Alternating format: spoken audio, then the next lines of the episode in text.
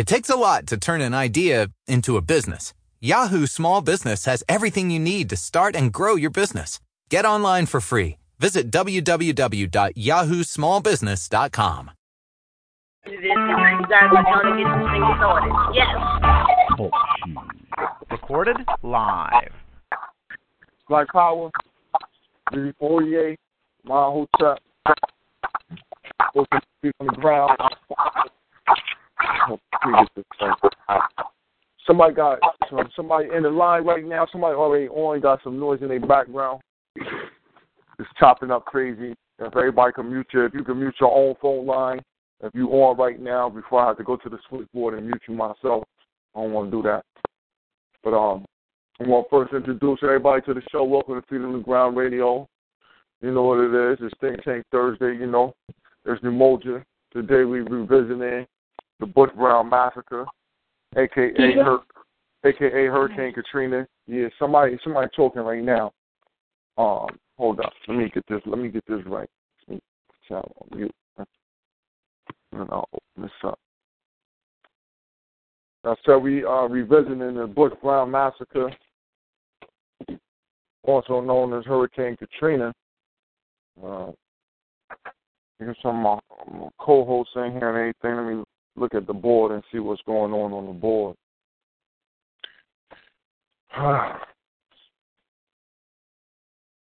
Uh,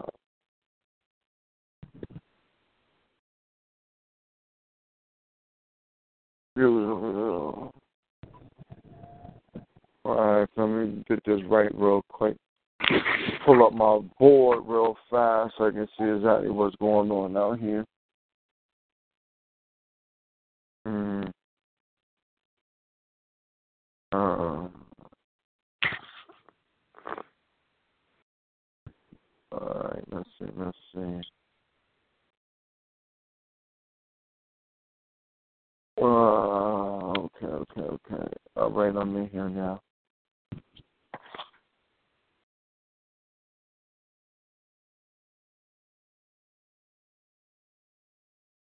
Uh, family, I'm taking a little second, but um, as I say, you know this. Uh, you know what it is. Just feet on the ground. Again, we like to thank everybody for coming out tonight. I can see the people already in there. I just gotta load up my chat room real quick so I can be able to get everything correct because we're gonna let everybody in one by one.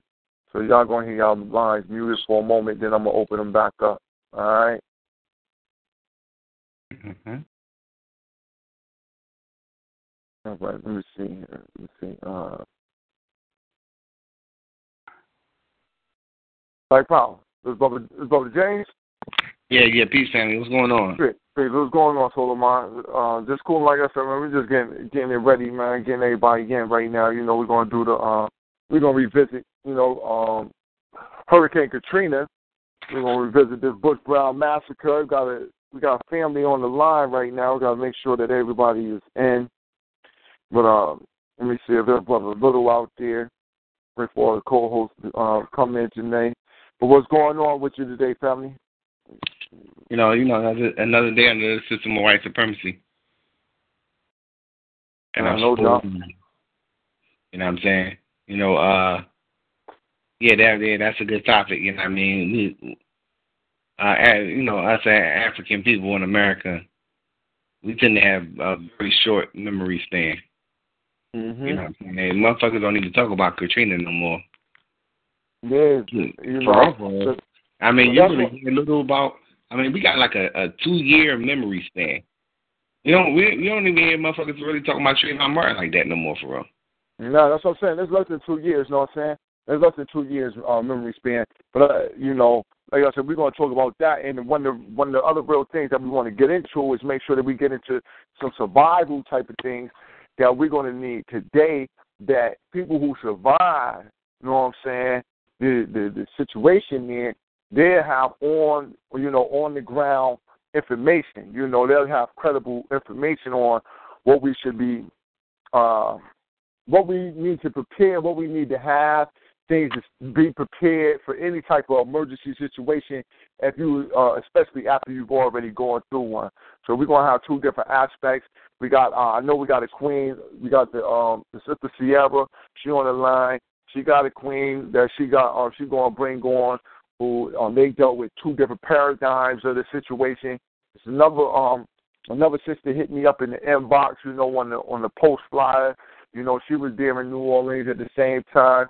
So we're just gonna have family come in, you know, and just explain to us they uh, you know, exactly um how it how it was from from their perspective, you know, and then we'll get into some of the survival things. But first we want to just really want to get the story back out to the people you know, on exactly how, you know, exactly what was going on and how, you know, how things went down.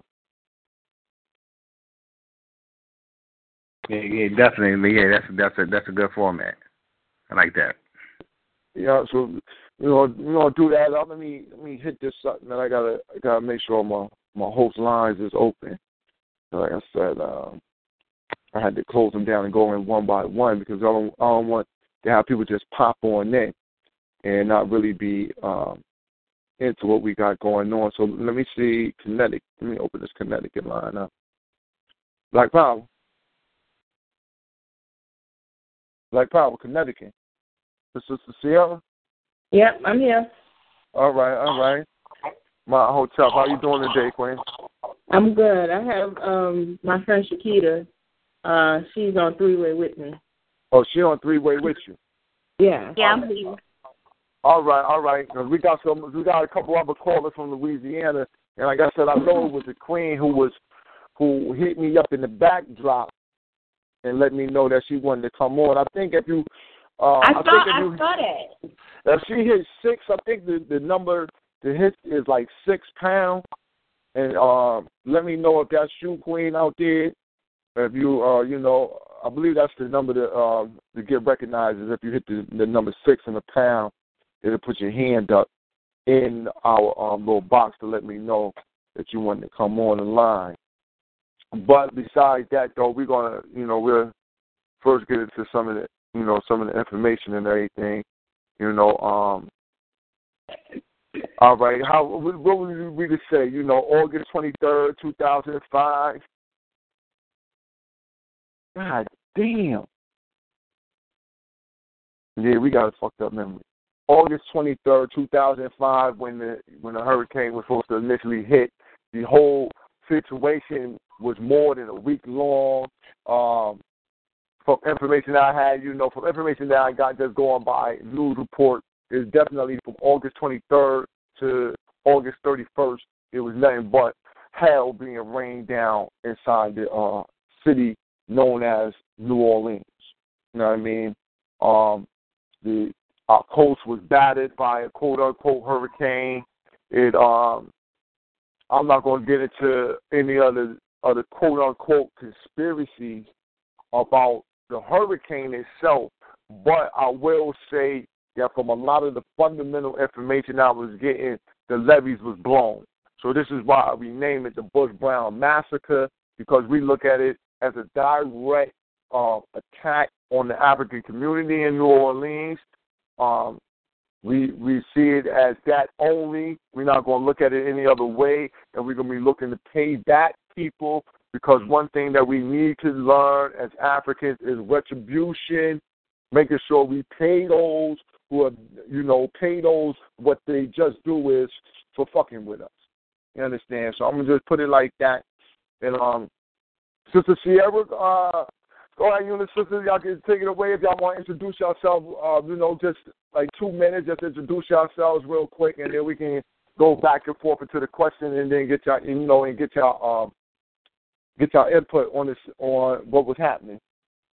All right. Well, my name is Sister Sierra. I'm on the phone with my best friend for life, Shakita. Um, you get both sides, uh, two different aspects of from what happened. And first, before I say anything else, anybody else that's on here from New Orleans uh, was down there, hello. We glad to hear from y'all. We love y'all, and um, thank you for calling in with us. But um, I was, me and my husband and our children were. Uh, we didn't go to the Superdome, but my best friend did. So you get it from the street, and then you'll get it from her point of view, which was in the Superdome. Um, Shakita, you got anything to say? Uh, you said basically what it should have been. So, um, what I remember is that when it was told to us that you know there was going to be a hurricane coming, I remember my initial reaction was, "Oh, whatever. We always get hurricanes, so it won't be nothing that serious." Um, to me, I don't feel like it was made to be um for us to take it that seriously until it was like a you know what I'm saying almost too late. So yeah, I remember. all right. Now that's what I was. That's what I want to Yeah. ask. Hold on, hold on. I want, I want, I want to steer it a little bit. I want to steer the conversation a little bit. So what you're saying is that there was no, to you, the uh, the the warnings were not uh, efficient or were not really speaking to the exact type of devastation that could happen to the people. Yeah, I, we didn't, it was to me. To me, I can't speak for nobody else, but to me, I don't remember seeing a mandatory evacuation until the day, like you know, that the storm hit, which was like, okay, say we're talking right now, and it's maybe like three, four o'clock in the afternoon, and the storm came maybe like one, two o'clock in the morning, something like that. Like they didn't tell. I didn't see a mandatory evacuation until then. Like we Uh-huh. heard about a possibility of a storm, you know, coming a hurricane or whatever coming a couple of days before, but to me, I don't feel like any emphasis was put on you got to get out of here until it was like almost too late. So basically, what you're saying, sis, is like you know, based off the fact that it's typical that hurricane, you know, down south is like a hurricane season. They they approach the situation as like just another typical, you know, hurricane warning, just like nothing like you know catastrophic or nothing, you know. Uh, yeah, there was like, you know, if you want to leave, you can leave. If not, but it wasn't like I don't remember seeing. And I saw at the bottom of the screen, like right before the storm came on the news, where it was like mandatory evacuation. Then by then, I'm like, come on, it's too too late to really do anything. Most people was already in their cars or the.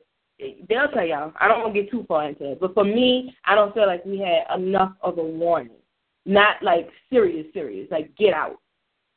Yeah, so so you know before when they have like um you know um you know hurricanes before, did he ever say like you know a mandatory evacuation and nothing really happened? It wasn't you know any type of situation like that before, where though a person to see that and be like, well you know uh I ain't going nowhere because that's I mean nothing really happened. You could jump in, Keita. Yeah, that's basically it. Because we had so many hurricanes before, and it was like you know, it was like another hurricane that probably wouldn't happen. So everybody was just like, they didn't think nothing would happen. You know, we didn't think that it would be this serious. You know, they gave us the um, they come buses around saying that they would pick people up that didn't have cars, and they told us that they were going to have um places for us to go and stuff like that. But it was they didn't make it they didn't tell us it was this serious like they didn't tell us how serious it was going to be they didn't give us no warning everything she's saying is the truth they didn't give us enough warning and people didn't take it serious because they didn't make it seem that it was going to be this bad All right, all right. You know, now, uh, and, and the only reason we asking that, and, and especially me and just looking into that, is because from the outside, up here in Connecticut, there was they talked the way the media spent it is, is it was as though y'all have been getting warned for the last week, damn near at least three days. They Right. actually, you know, I, that's how yeah, they- it- that's how they spent it to us that they was telling the people in New Orleans that they need to get out, that this is going to be absolutely not. And we didn't know this. We didn't know that that's what was being told until we was out of the storm. And then, but like when I got up here to to Connecticut and I started to see the news, then that's when I was like, they lying. They never because a lot of people was like they, you know, I heard one lady say um that we deserve what we got because they had given us warning to leave. They did not give us warning. Because if they had told us that it was gonna be that serious, oh trust, we would have been out of there. No, that's that, that's what I'm that's what I'm saying is that that's that is exactly how the media media spent it. So for um, you know, I, I I'm gonna get into the psychology of it, but it was one thing that it affected the group psychology of other Africans on whether or not we wanted to help. Like what was going, you, you understand? It Mhm. affected how we felt about our own people there. Like, damn, are they that dumb not to leave when they, you know, because that's how they pushed it to us. So I just It wasn't like that. It wasn't. Right. There was people. There were people that were literally taking a nap, and they got woken up because their bed was floating. Yeah. Now this is what I've heard. This is what I've heard. Uh, I got another brother from Louisiana, from New Orleans. His mother was like, "Listen, I heard the boom, and by the time I looked down the street, the water was coming." Yep. Everybody, well, the people that I talked to, it reminded us of that doggone movie that had just came out, the day after tomorrow or some foolishness like that. Mm-hmm. And they they left us. They they knew what they were. Basically, right. they, when they started calling us refugees, they really treated us like refugees. Like we was really treated. They didn't just call us that just out of nowhere. They these people treated us like refugees, literally. Like we Right. didn't even belong. Mm. Like and they spending it like what they want to spend it, but it's a lot that y'all have no idea that we went through. That now that's what we now sister that's what that's what I want to know because I um not I we we have Sister Sierra on and I and I heard and I want Sister Sierra to chime in. But one of the things that I really want people to focus on is what happened down there in that Superdome and how they brought our people there because like I said, I'm just gonna give you what what we have from the outside and then you take it from there to correct anything that I'm saying, all right? Okay. from the outside, it was like, listen, uh, we bringing these people to the Superdome. They're gonna get bust out, and and so I watched. I watched for I watched for a couple of days, and I'm like, all right, what's going on? What's going on? You know, they started, as you said, start calling the people refugees and things of this nature, and the media reports was that, well, they, they can't do nothing because the people in the Superdome got guns, they shooting, and they don't want to. They keeping the like like the like the gangsters in the city had took siege, took hold of the city, and kept police at bay in order to keep the people in this situation. And, and so you know that's some of the way that they, it was played out to how I seen it off of the media, and especially that Superdome. It was like you know, I, for me, it looked like they it looked like some shit out of a movie. You know what I mean? It really did, and I and was it hurt. felt like um, I, it I, felt like that. It, I cried. did. I'm gonna tell you, I cried from here.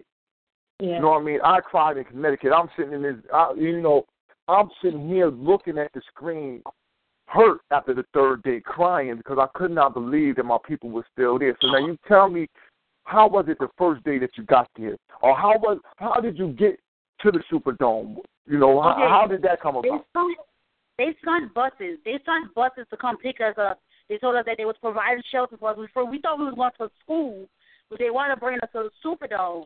And when we got to the Superdome, we just looking around, and we stood outside the Superdome for hours before we even got in there. Because this is how much they lied to y'all. They searched all our base. If you had weapons, any type of weapon, they took it.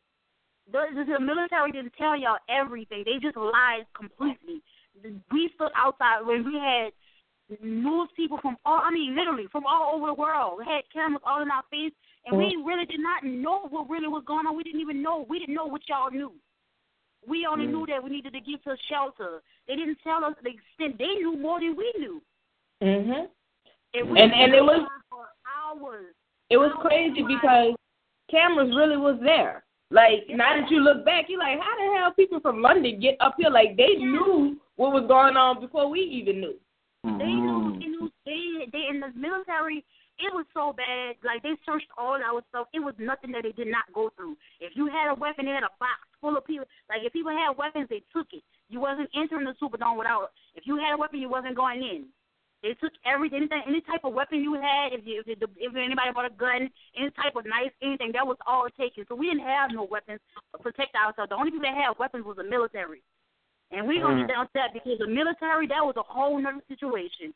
They treated us so bad, and I, I would never, ever go to any type of shelter that's dealing with the government ever again, because they treated us. Y'all don't even know the certain extent that we went through in that Superdome. People don't even know the half of the stuff that we really went through. And um, for me, uh, my son he has sickle cell disease. He was only three months old, and I'm what I'm about to tell you. I hope that I don't cry, but it's the truth. He started burning up in fever, and I will never forget this. They would not give me no water, no ice, or nothing for him. One of the military people, she felt so bad, she took one her canteen and gave my baby a, a, a cap full of water and poured in his mouth. He was so hot and burning up with fever. These people would not help me at all. They, They had would not. iron in They there. would not do nothing. They had people. We watched a man commit suicide in front of our eyes, literally, while the military stood there and watched. Mm. And we, it, it was terrible. A little boy was killed. A little, y'all don't even know that. Not, He was raped and killed in the Superdome. And what about Yeah. the little girl, I was Shakita? the hearing that, now that's what that's There was- what I was he hearing. said there was a little girl that Yeah, was- when the, when the, um when Katrina first hit, we had the radio. First of all, let me go back because the military didn't. They told us when we first got in the Superdome, they told us that we were gonna have TVs, we were gonna have all type of stuff to, to monitor the storm. That was a lie. They told us that we were gonna have cots for the kids to lay down. That was a lie. They told us they were gonna feel. That was all a lie. We had started getting sick off the MREs. We was we had Mhm. literally started getting sick. And it got to a Mhm. point where they must have started running out of food.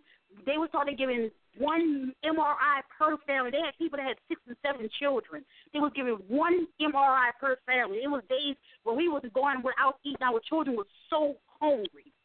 They had, I'm talking about cases of water, ice, and you know they would not give us none.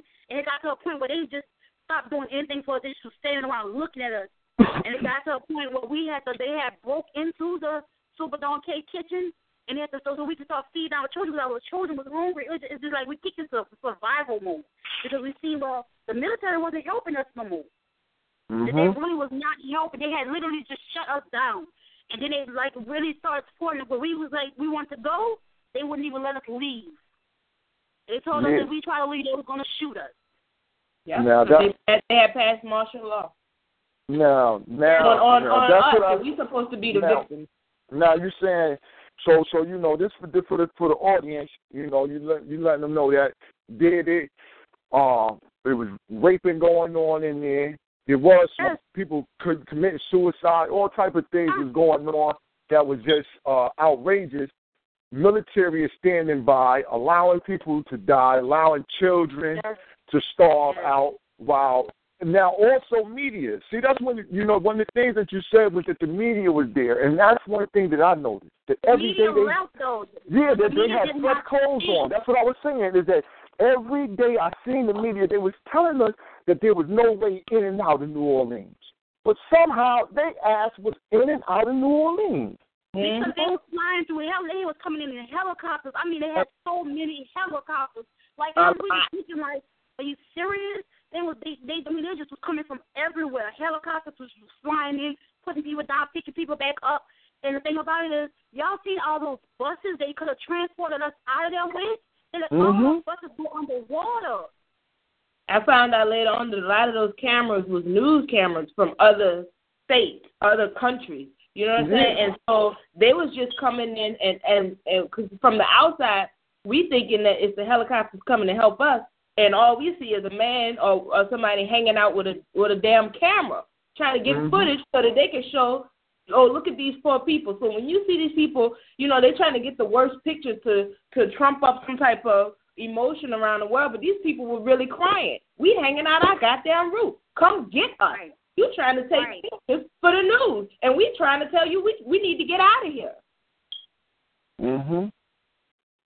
Mm, mm, mm, mm. Whew. Now, how many days did you spend in the Superdome? We stayed in the Superdome over two weeks. And the reason why they wouldn't, we had, it got to the point where when they finally let us go, they did not let the men, they was only taking women and children at first. They only let, and when we were going up into get in the um, bus, we had water up to our waist. I had my three year old and my three month old, and I had to pick them up with both arms because the water was so. They had water on the bus as we were getting on the bus. We had water on the bus, and we was getting on, but they wouldn't let the men go. It was only women and children. They was only taking women and children. And when we got to Houston, so you know these people told us that they was not getting the men. The men they was gonna shoot all them. And they really told us this. They told us this. When we got to the Astrodome in Houston, they said because they was asking like where their husbands at. You know what? You people was asking when is or when are the men coming? And the men, um, one of the military men was like, the men are not coming. We gonna sh- they not coming because they. This is what he told us, and it just was so shocking because like, why would you tell somebody something like that? Now, and I'm gonna tell you, he, I'm gonna tell you that. Listen, you might have been privy to information that nobody else was just getting on to, because from how it looked, it was though is that they set it up in order to do that. Mm-hmm. Yes, yes, yes, they did. Now order- looking back, I believe they did. Yep, they wanted to kill. They wanted. They they were setting the situation up so the men would be there. They could they could press the button and say, "Look, if they just they're shooting at the cops, they're shooting at this, they're shooting at that. We can go Mm-hmm. in like a killing gallery." And I'm not doubting that they did. So your But they- husband you- and was you know- lucky. Your husband was lucky. He was one of the lucky ones. Because I'm telling you now, you're not going to just tell me that the, that all the people or that all the people died from just that hurricane. You're not going to tell me No, that. they- not when you got military. no. They had they had a they had an incident where the people from jail. Remember, Shakita was letting the people out of. They were saying they was letting the people out of jail, and as the men was coming, No, Um, no, no. over my the- brother was in the jail. I'm gonna tell you what happened. My brother told me that he was in the jail. He said they left him. They left all them the prisoners. They left the prisoners in the jail. They left all the prisoners in the jail. My brother said that some type of way when the when the when the um the, the uh, levees broke, the the jail was filled up from water. He said everybody that was from they moved everybody from the first floor. He said from the second floor on up, if you was on the second floor, they drowned. He said some kind of way. When by the time they got to the third floor, the all the um the doors opened up, and he don't know how that happened, but he said they swam out of there. And Yep. as we was leaving, I te- I kid you not, as we was leaving to leave out the city on the bus, they had uh, the inmates that got away. They had them all on the ground with guns pointed at them while they on the and, ground. but they was killing them. As the men was coming across that bridge from some of them jails to try to get to freedom, they was already waiting on that bridge, and it was lighting them men up. Yes, they, Mm-hmm. and that's the truth. And we didn't have. And I'm gonna tell you another thing. We did not have the. We didn't have cell phones. Everything, anything, the type of communication. Everything, landlines, everything was dead. Mm. Nothing. We had nothing. He nothing. so we did he was alone. Mm, So mm, whatever y'all mm. saw, we didn't see. A lot of stuff. Yeah, I, I I already know. I already know it's too. I know it's so much that we didn't see because they because media stupid. They shaped it Yes. in a mannerism that I'm telling you. They call it. I, I said refugees. I said where the hell is they at? They act like they're not in New Orleans. Where the fuck is these people at? But they they made us feel, they made us feel like and we then, was in and then third treated, world yeah, country. no, no, that's what I'm. And then I'm listening to you and said, look, oh, they was down there treating them like that. Why? And the military there. See, the military can, does not un, does not have any type of um, friendly relationship with civilians. That's never. No, ne- no. so anytime the military is in the neighborhood, they- they have no friendly relationships. It's you do what I say, or I'm gonna shoot you. Ain't got no two things about this one. Now a. you, yeah, like that's the bomb. They did. There's no, there's no option other. There's no gray area in that. You you take this command or you get killed right now, and then everybody learns that that's the thought, and so you start to react in that mannerism. Oh man! I mean, I heard that the police in the dome. I heard that they had suites up where they had their own little space section off for the people. They, they took all of the gener- they took all the generators and it was the ones doing the looting. They kept telling about we was looting. It was the police officers that was doing the looting. They was up in there taking out, you know, video games and movies and The tell y'all is the military literally took over. I don't know why they're saying that the police did this. The, police, the military, military, took over. Literally, the Superdome there was no uniformed police officer. It was all military. Mm. All military. It was no police officers. It was all military. It's like we was literally in a military camp. Like we could not leave at all. It was all military.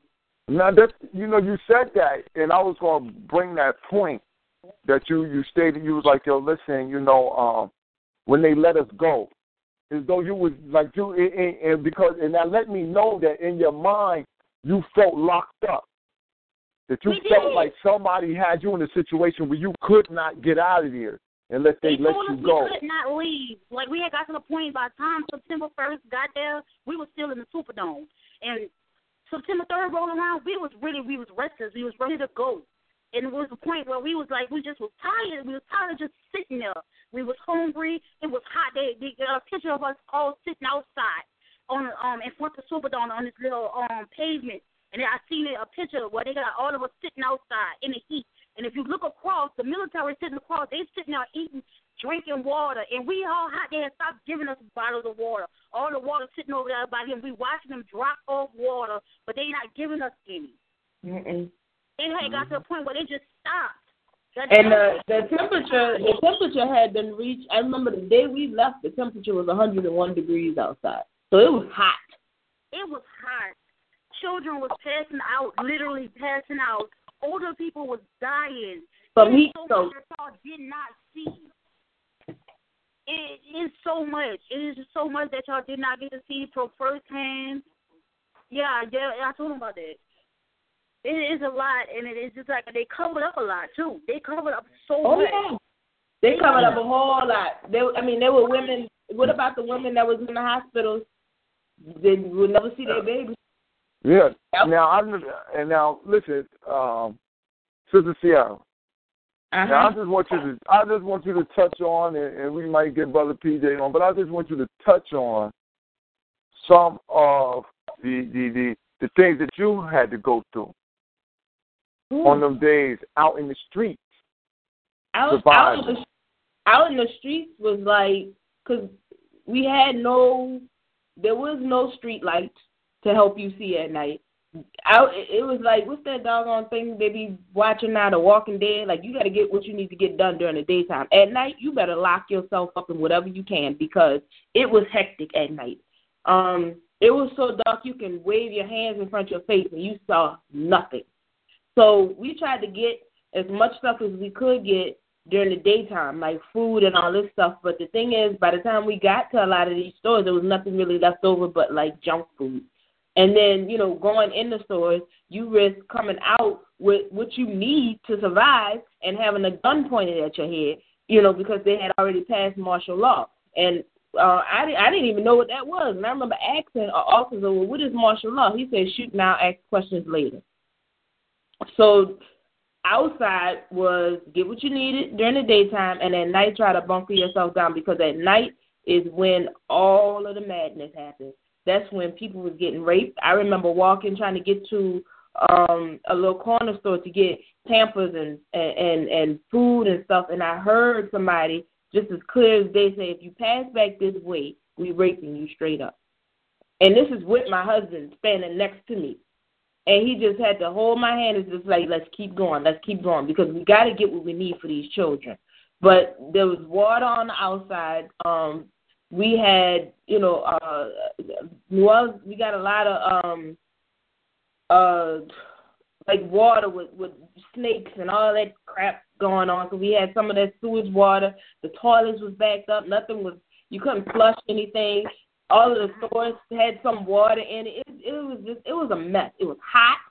Um, it, you try to you know link up with people that you kind of knew. Um, you got bodies all over the place. I remember at one point in time there was so many bodies. They literally was taking these people and just putting them in stacks, and it just it stunk like nobody. This it just was so foul. The odor. It just it was crazy. It was crazy. I felt at one point in time like maybe I forgot that we were still in the United States. Yeah. So when it, it, at one point in time, you really forget that you still in the United States. Mm. Listen, it got so bad in a Superdome where the the the, the um toilets had backed up. The, that's why we was outside. When they showed they showed you that picture where we was outside, we was outside because it stunk so bad. All the toilets had literally backed up. We couldn't even use the bathroom no more at all. The then the Superdome started sinking. That's what y'all didn't know. The Superdome literally started sinking. There was water was really rising up from the bottom of the Superdome, from the, and we had to literally keep going up because the, the Superdome was literally sinking from the water. It was like a river. Yeah, that was crazy. And then if you try That's to go shit I, to, I know they didn't they didn't I didn't see that. We would. I remember they told us we got word from we got word from some people that the Red Cross was going to be at a Walmart. That was um it was it was far, but it was in walking distance if you know you needed something to eat. So we got down there and we got met by the military. It was like the Red Cross was gonna come, but they told us that our neighborhood was too bad, so they decided not to come. And so um we couldn't get into the store to get anything to eat. I mean, you we had literally apartment complex where the Walmart was just over a wall. And so we decided to wait till nighttime because it's dark. and we tried to get, you know, over this wall. By the time we peered over the wall and we looked, the whole entire store, they got men standing there like soldiers with their guns. So they wasn't even allowing us to get what we needed to get, which was food. I'm not coming up in here to steal no diamond rings. I just want some food. But they was blocking us from the outside from being able to get what we needed to to survive. Mm. Mm, mm, mm. Now, hold on one second. I got a couple calls from Louisiana out there. Now I want to see at least some of them. Let me see here. He's Louisiana. He's Louisiana. Salam alaikum, brother. Uh, peace to everybody. I, I, I've, I've listened to the two sisters, and, and, and I'm hearing what they said. I was down on the ground, and I got to dispel some of the stuff that they're saying. Now, they may have seen it their own way. And then I saw it mine because I was out there. I was rescuing people for three days and three nights. When I got into the Superdome, there were guns in that Superdome, and a handful of us, a, a bunch of us, manned up. And Hold on, hold on, hold on, hold on, hold on for a second. Hold on for a second. Can you can you state your name? Can you state My your name real quick, brother? My name is Oh. Tim Washington. Tim Washington. Tim Washington, and and and, and what and what? The, hold on, hold on, hold on. I'm gonna let you finish. I just somebody got something extra going on in the background. I'm getting that air pressure. Okay. Somebody got something extra going on in the background, and I got an echo. Now, if anybody got a computer on or something like that, turn your speakers off. And Uh, there you go. I had it on Now, hold, all right. Now, listen, listen. This is what I want. This is what I want to say. What army, what military or police branch are you a member of? What are you talking about? I'm a brother. I'm a Oh, all right. No, because you said no, brother. no. I'm not saying no. Listen, listen. I'm only asking. I'm Right. only asking because of the mannerism that you said that you were rescuing people. That's the only. Hold on, hold on. Listen, brother. Listen, brother. I I don't want to argue. I want to I want to dialogue. Right. So okay, now, what I'm a- saying is, with the way that you said that, it made my- me think that you were part of some type of military or police branch because No, you I- said you were doing I'm- rescue. I'm going to get on the police issue too, I'm, I'm, because they, because what happened, the things that they did were totally. I mean, the, the the police were lawless. But in the area where the jails was, let me start with that first. I rode a boat in that Tulane area, in, in that mid city area, for three days and three nights. No prisoners drowned because they moved them all. They forsake. No, They, they, didn't. No, he Hold on, hold on. No, listen, y'all don't Hey, interject. Y'all don't interject. Wait, wait. Just listen, kid. I Listen. saw this. I saw this myself because I was trying to take elderly people, elderly people to the storage warehouse, and they refused that. So I was putting people on the Jeff Davis Bridge. They took the prisoners and they had them handcuffed and they put them on the broad overpass. They had buses that they bought in from the Carrollton area by Claiborne Avenue, and they took those prisoners, the ones who didn't escape, because because several of them got away. And I'm, when I say several, I mean at least 50 or 60. The jailhouse where they had they, they took everybody. That's upstairs. The highest that water got was to the courthouse steps. How do I know that? Because I also put some people on the courthouse steps. That was the gist of where the water went. When the water got to Perdido, it stopped. It was like there was a wall there. The wall, the water stopped. That was why there was no water on the interstate until you got to the Metairie turn at Canal Boulevard. Was where the water in that tunnel, in that underpass, that train underpass, was where the water was. Other than that, the interstate was clear. When you got on the other side of the Jeff Davis overpass, the water was only knee high. And I know that because I put people on the bridge and we went across the bridge several times and went into a store and got some first aid equipment. We went to Xavier University where the water was not. We had Oh, people right. going in there. Now, when I, I finally got to the Superdome that Wednesday night, and that was because I rode some invalids to the New Orleans arena that they were using for a hospital. When I got into the Superdome, the Superdome floor was dry. Of course, there was no water in the back of the Superdome. The water only got to Poydras Avenue. Now, now let me let me be Hold on, hold on, hold on, hold on. Wait, wait, hold on, hold on, hold on, hold on, hold on. Because you make it start.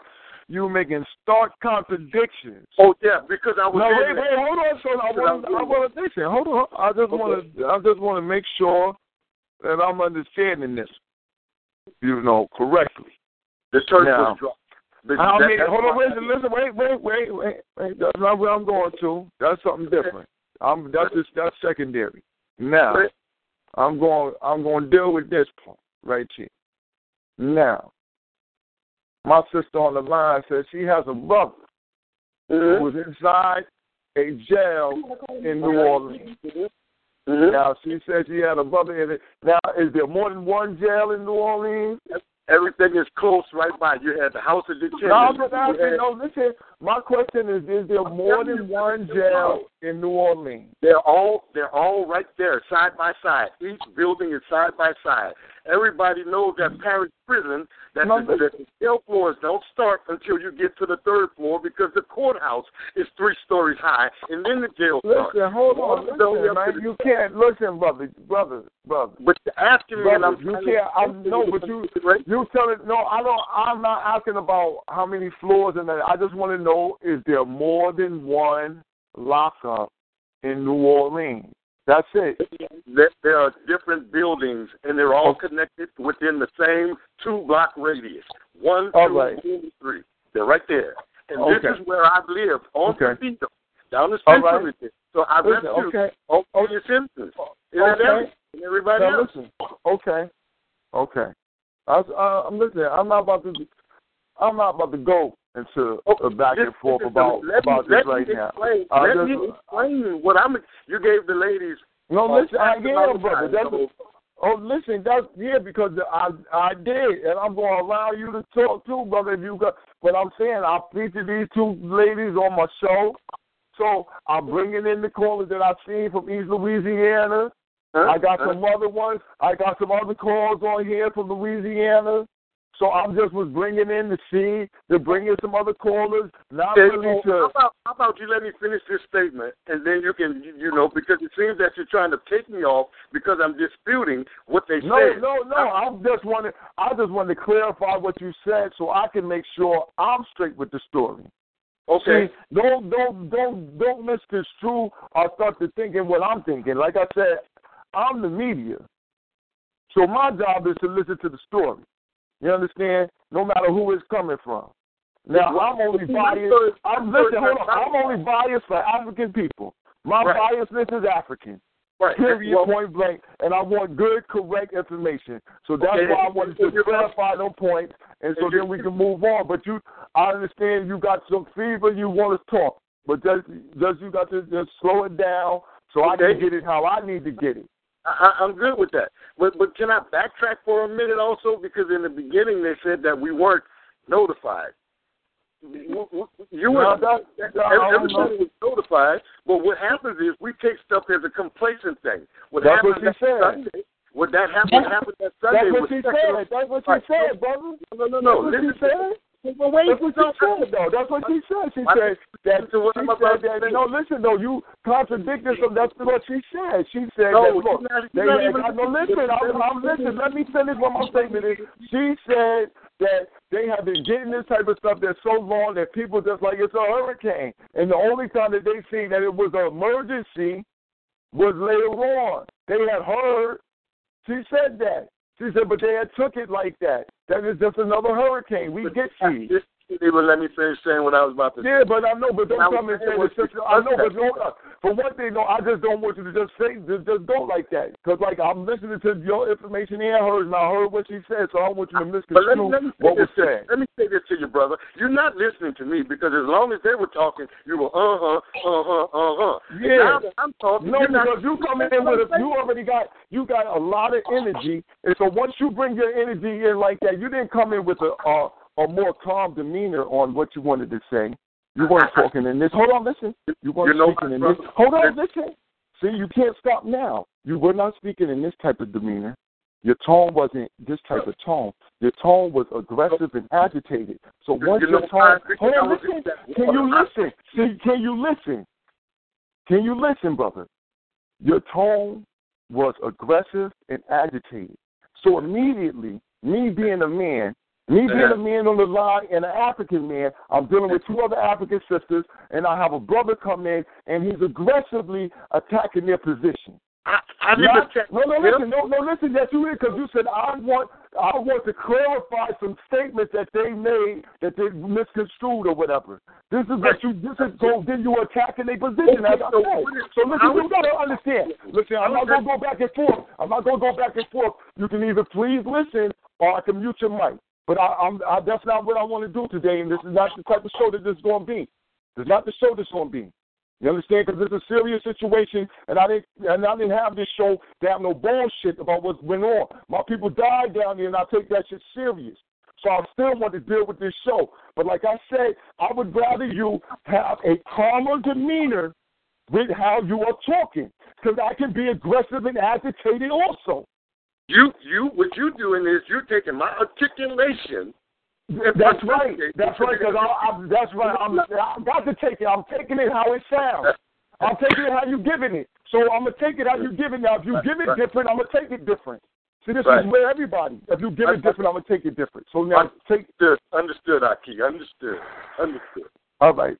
understood. Now, now, we can get back to civility. Now, if you want to come in with counter information, I don't have a problem with that. But like I like like I said, I wanted to clarify some points. Now, now, um, what was going on with you? Now you said that there was uh, things going on in the Superdome. The Superdome didn't have any water in it. You're saying that it, it never have. Are you saying that it never had any water in there? On the football field, bottom of the Superdome? No, they did not. Once you, even on Porter Street, and, if you if you go back to if, if you go back to the video, if you go back to any media video, and you notice that people were walking in front of the Superdome, entering the Superdome, there was no water inside the floor of the Superdome. Uh, all right, now pause for a second. Now, see, that, that's two different points. So now, since you got those two points in, we have a counter over here, and I just want to get some of these things clarified with the system. But, but, You but wait, understand? but wait, okay, I'm not, I'm not gonna fall. But I, I wasn't allowed to, to cut in while they were talking. So can I I know, I know, because like I, no, you made two very important points. Those are two key things, and I don't want to give the people in the listening audience too much to listen to, because those are two, two key things: prisoners not being murdered, and that the woman who says that she said that she was in there and saw this thing happening, saw the Superdome sinking in, and you saying that this ain't happened.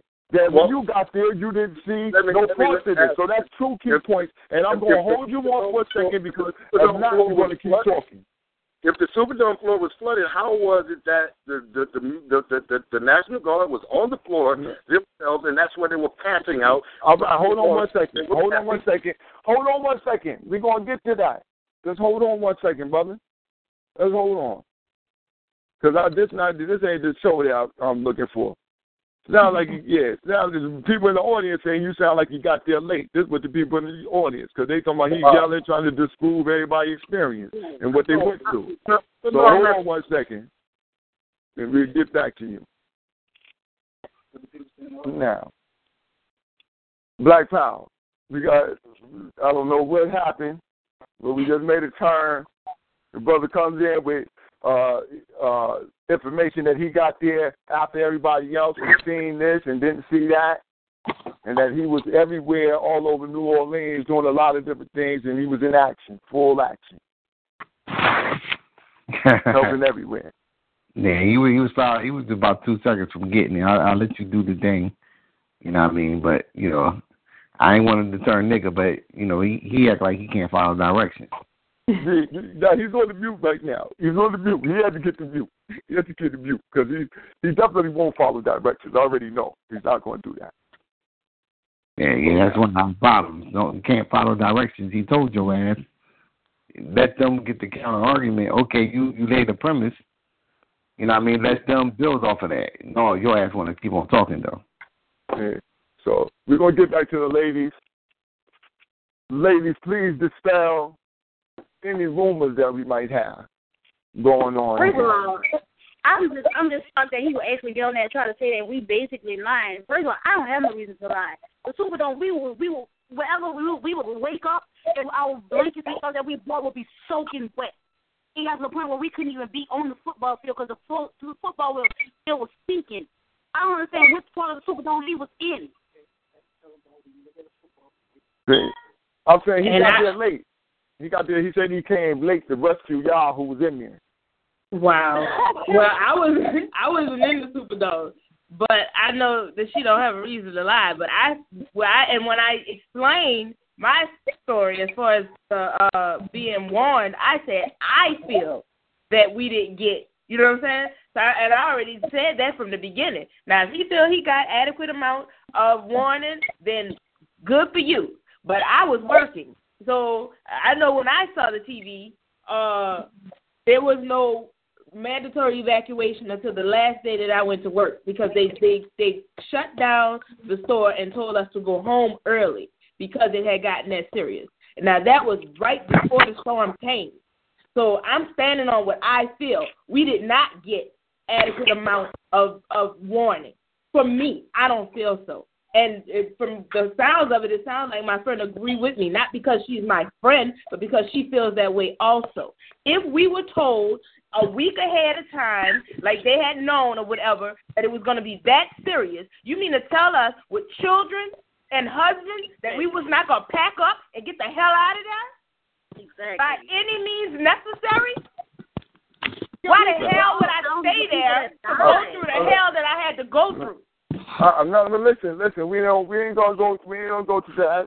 And I'm just going. I'm gonna make sure because I want to make sure now. Now, when you say you had a brother who was in locker, Yes, and I could call him on three way so he could tell y'all the story. He was yeah, in yeah, no, locker. we don't listen. Queen, that would be the. If you could, if you could do that, that would be the best thing. And not because, not because we want to, Yes. but because we want to make sure we putting out good information, and we don't want to have people just saying anything and then come to discredit the queens. And we we want to make sure that feet on the ground keep them like like we do it on the ground. So if you could get your brother, that would be wonderful, Queen. However, y'all need to do, I'll mute Sister Sierra line, and she could text me and let me know when y'all got that stuff together. Uh, you know, and we'll we'll chop it up. Y'all can hear the show or whatever. But you know, to, to see if you could do that. Is that is that possible? Yes, um, yes, I can do that. All right, we'll give you we'll give you a couple we'll give you a couple minutes. And Sister Sierra just Okay. text me soon as um soon as she get back on the line. All right, All right. all right, Black Power. All right, now we're going to um get now. This is this is uh, definitely though. Woo! We know family had it rough down there. Right.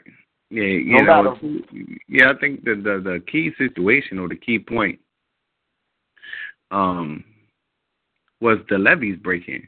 You know what I'm saying? Because you know, uh, like like you know, it, it, well, according to what the sister's saying, and I kind of kind of felt, you know, I kind of knew that kind of that was the case. You know, it was kind of like since it happened so frequently. You know, it was like you know, because I lived in Florida at a point in time. That you know, okay, it's like okay, it's like a hurricane warning, and then they tell you certain things, but it's like kind of typical. You know what I mean? Whereas though, like they say a hurricane stay in the house, man.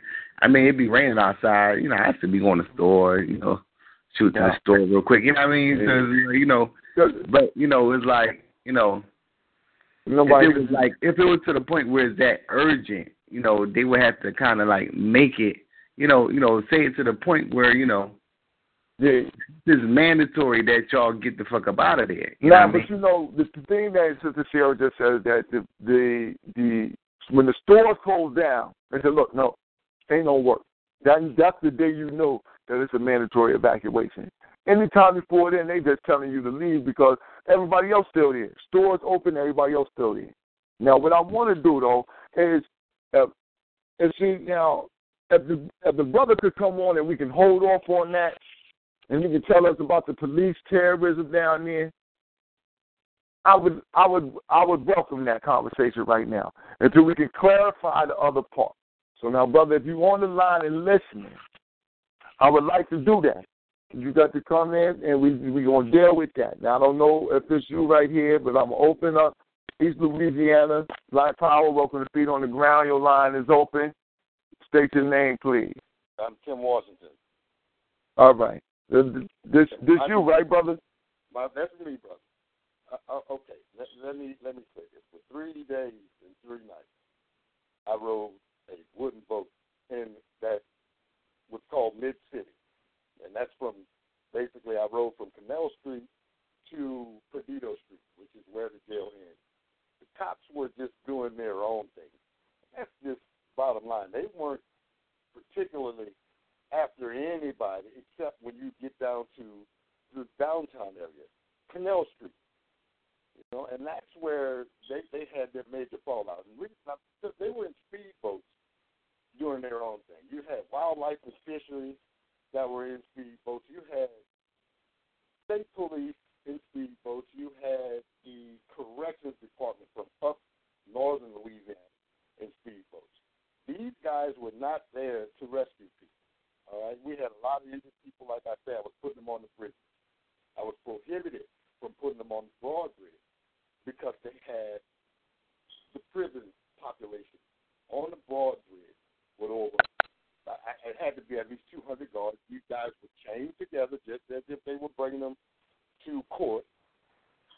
All right, so it, I mean, when it when, like I said, I, I I was in that area, so the only gunshots that we were hearing were the gunshots coming from the cats in the Calliope Project and the cats in Minor. They was doing their thing.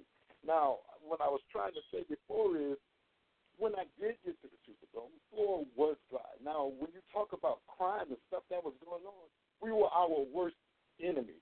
We had a lot of murders. Yeah, I witnessed some myself because you had a population of people from from every corner of the city that that that that got together. You had beats going, these different beats going on inside the Superdome. Yeah, there were breaks going on, all kind of stuff. But what I was getting ready to say was there were a bunch of us that banded together, and we started doing what we could to protect. We broke into the Superdome kitchens, all three of them, and we were cooking food for people on the ramp outside of that dome. We started cleaning up. It was a hot, dirty mess. We took bread racks out of the kitchen and blankets. We made restrooms with buckets for for for for, for the females to use. We there was a water buffalo. Now many people that were scared and petrified to move around in the Superdome didn't know that they had water stations. But with the water buffalo, military buffaloes on the upper ramps. All right, so there was different things that you could get, and then we were feeding everybody. But the mass chaos was us on us. And until a bunch of brothers, elder brothers, I'm 52 now, Yeah. until a bunch of elder brothers started putting our foot down, and then you had sisters in there that started putting their foot down. I saw some sisters beat the crap out of a guy that tried to touch one of their little girls. But we made a way. We didn't just, a lot of people, you got to understand, a lot of people just pure deep panic. You're talking about New Orleans, where people don't leave their neighborhood Yeah, no, definitely.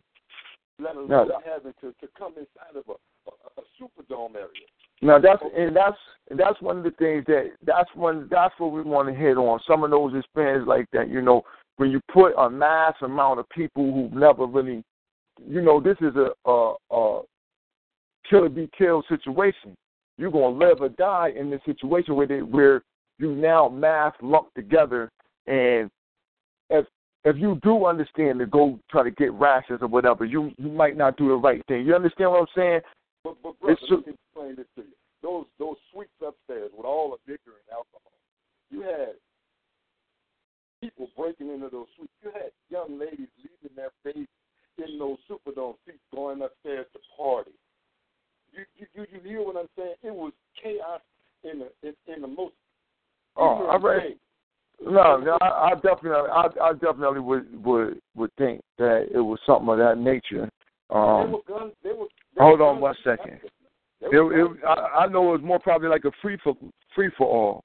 It, it, it was, it was, and you, but you had people petrified. I, my, Yeah, you my- know, I know, and, and one of the things that I'm listening to what you're saying, I I know this because I met some brothers from who who who sojourned through that New Orleans, and I say everybody had a definitely a different experience.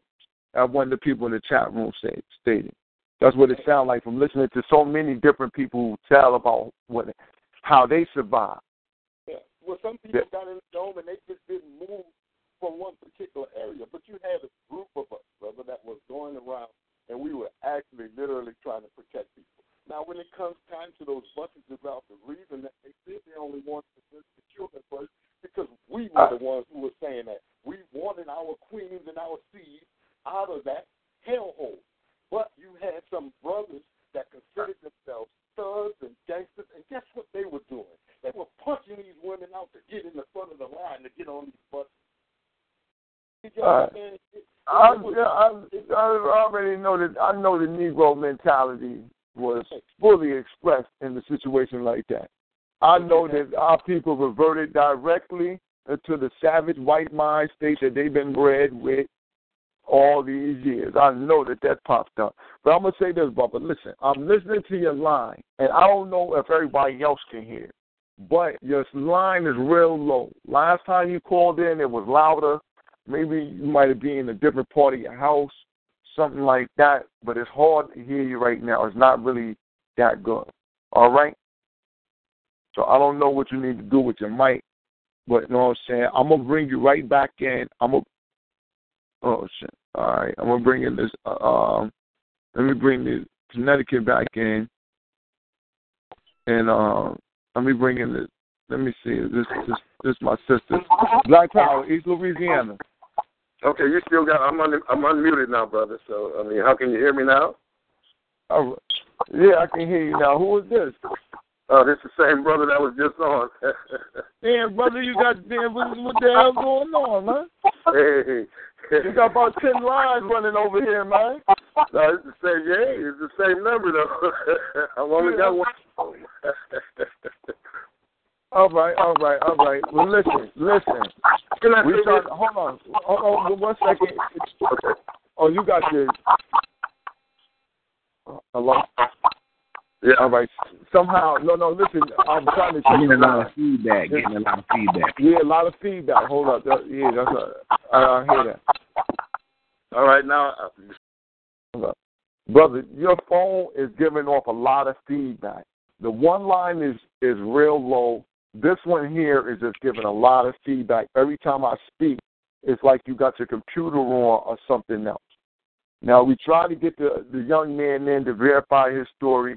We'll get back on that at some other time. But at this point in time, let, let's move on to about these levees breaking, and and um, I just want to know how. What are y'all thoughts after all this time? What are y'all thoughts on Sister Sia? Y'all back on? Yeah, I'm here. All right. Yeah. All right. Now listen. After all this time, I'm wondering what what are your thoughts back, looking back at it, how what, do you, do you know we we up here we got a lot of we got a lot of thoughts and theories about what happened. But what yeah. are y'all thoughts now, looking back about what happened and how that how that water washed in through the city and dispersed all them people?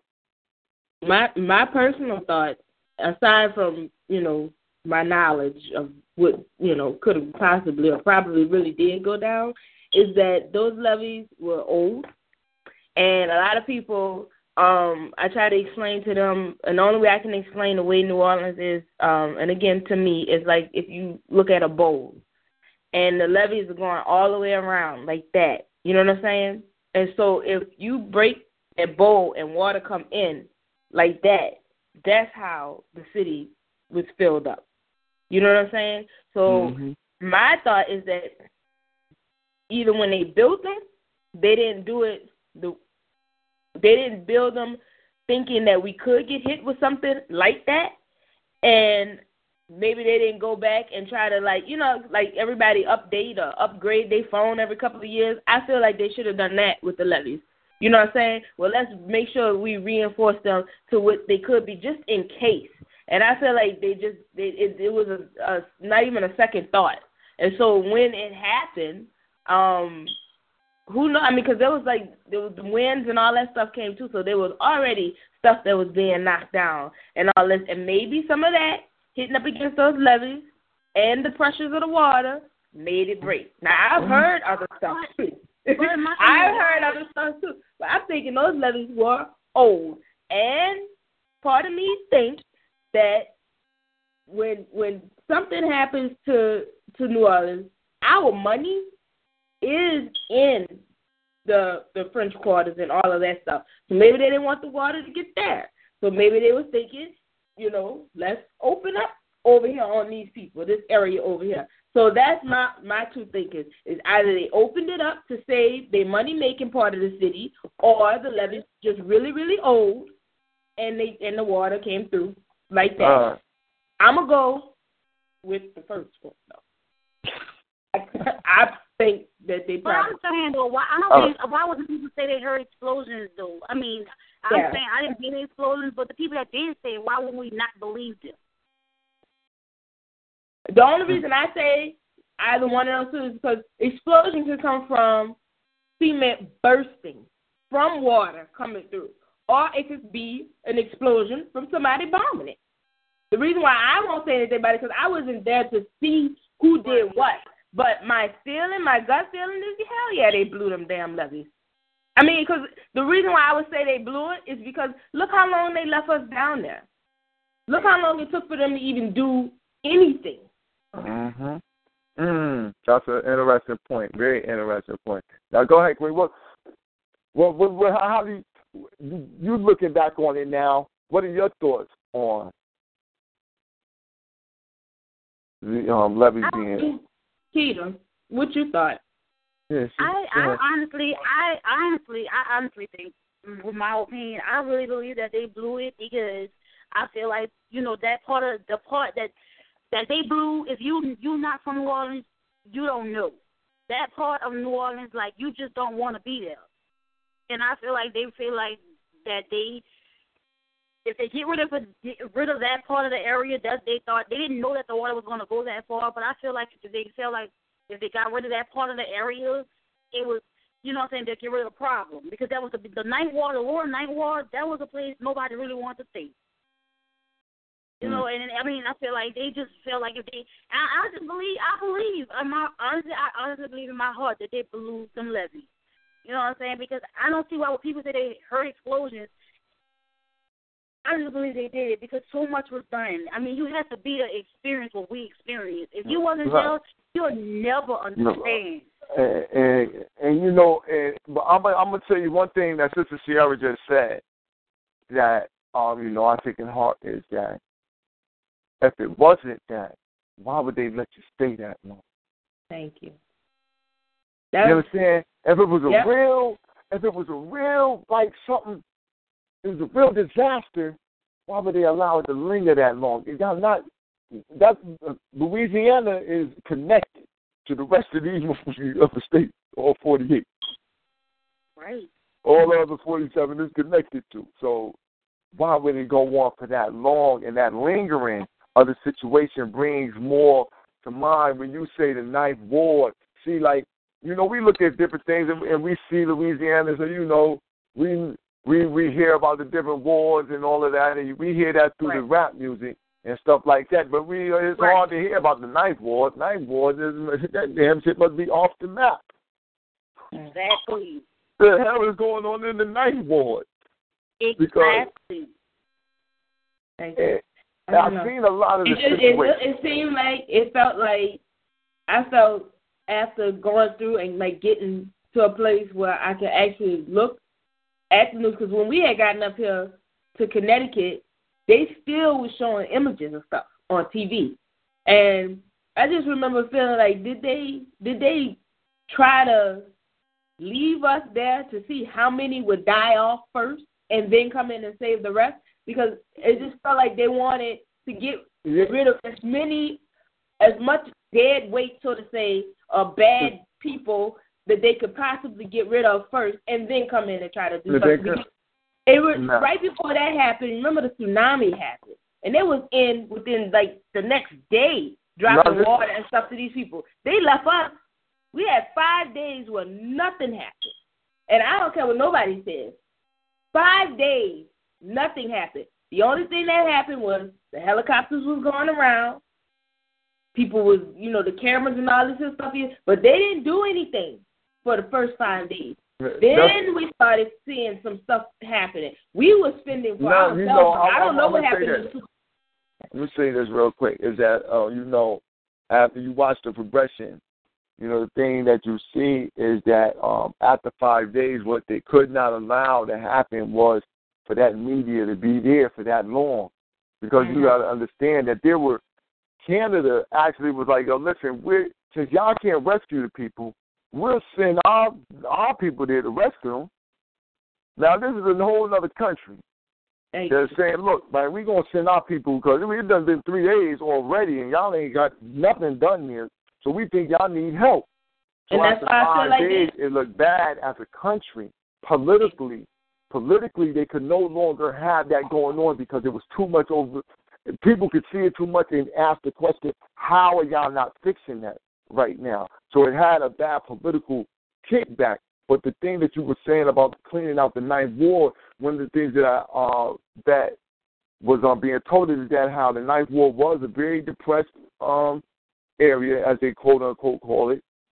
Um, property value very low. A lot of the lower income um, housing people, uh, a lot of the more more violent crime area places like you said you really don't want to go through. But if you if you didn't have the people there, then you could raise the property value for things that were on the front of the water. Yes, and because and then it was like because after after they after we left and they was able back to go back in the city, people wasn't even able to get to their homes before they was slapping notices on that they was about to demolish them. There Yeah. Mm-hmm. was so many people that lost their homes. The city didn't even give them time to get there to see what they could even salvage. Like it's, it's mm-hmm. like the city, like all this was planned, and I really feel that it was planned. And it's just so much that those homeowners went through. I wasn't a homeowner, but my mom was, and she went through so much. Yep. She went through so much to get her house fixed. They and they, it's like she said they just jacked the prices up on everything. She got her house raised. Her insurance went up just for her protecting her house. Mm-hmm. Just like the market. And yes, yes, they went up on her insurance because she Yeah. raised her house. Mhm. Because they go. That's what it was. See, that's what that's see, from what we seeing it as. Me personally, watching this information, I was seeing it as a land grab, and they could Yes. not get you out. They couldn't get the people out. You know what I'm saying? By just buying them out, they couldn't really come in there and and there was no other way that they could get Right. um, you people out. And one of the things that is very significant about New Orleans is that it's like the um, what do you call it? It's it's it's um the number one place that people go and have their little um what the hell you call that shit? Uh oh I'm bugging up.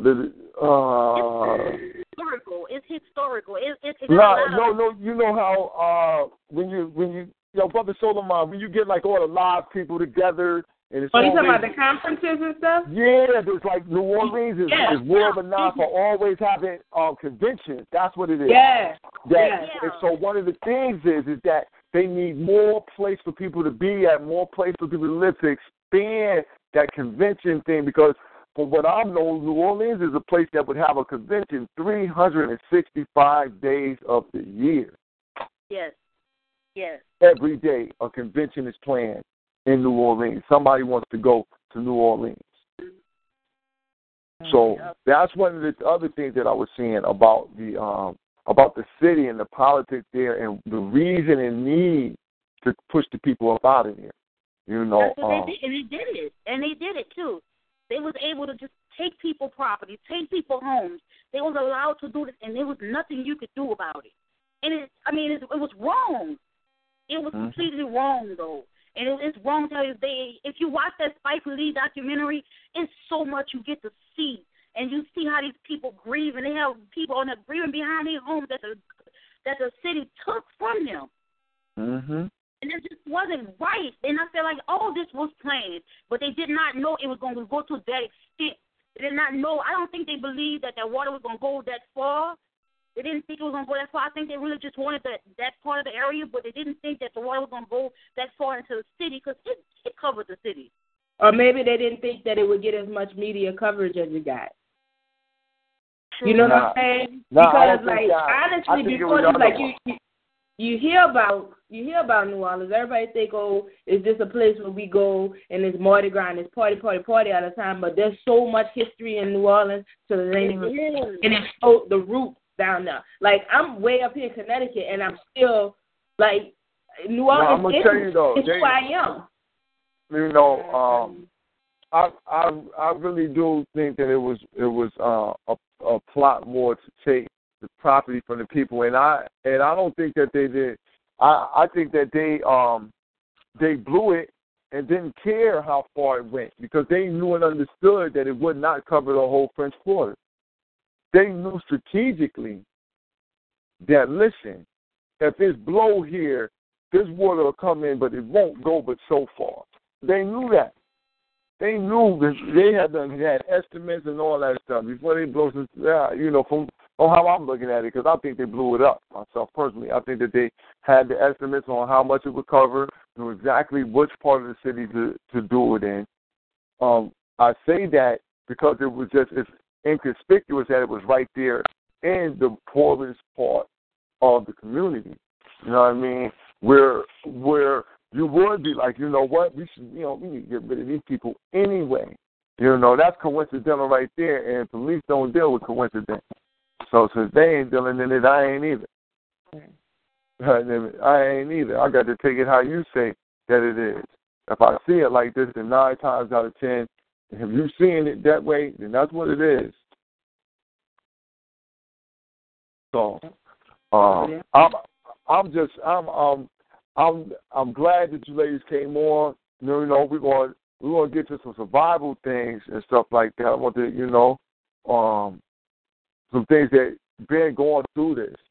What are some Yeah. things that that you, you know, you guys could give as tips on surviving Um, in these type of situations and stuff like that?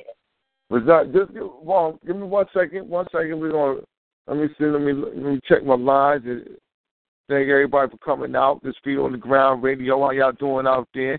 Black Power. Um, let me see what's going on here. We got a couple different lines on the line. Um, Black Power, so make a rock.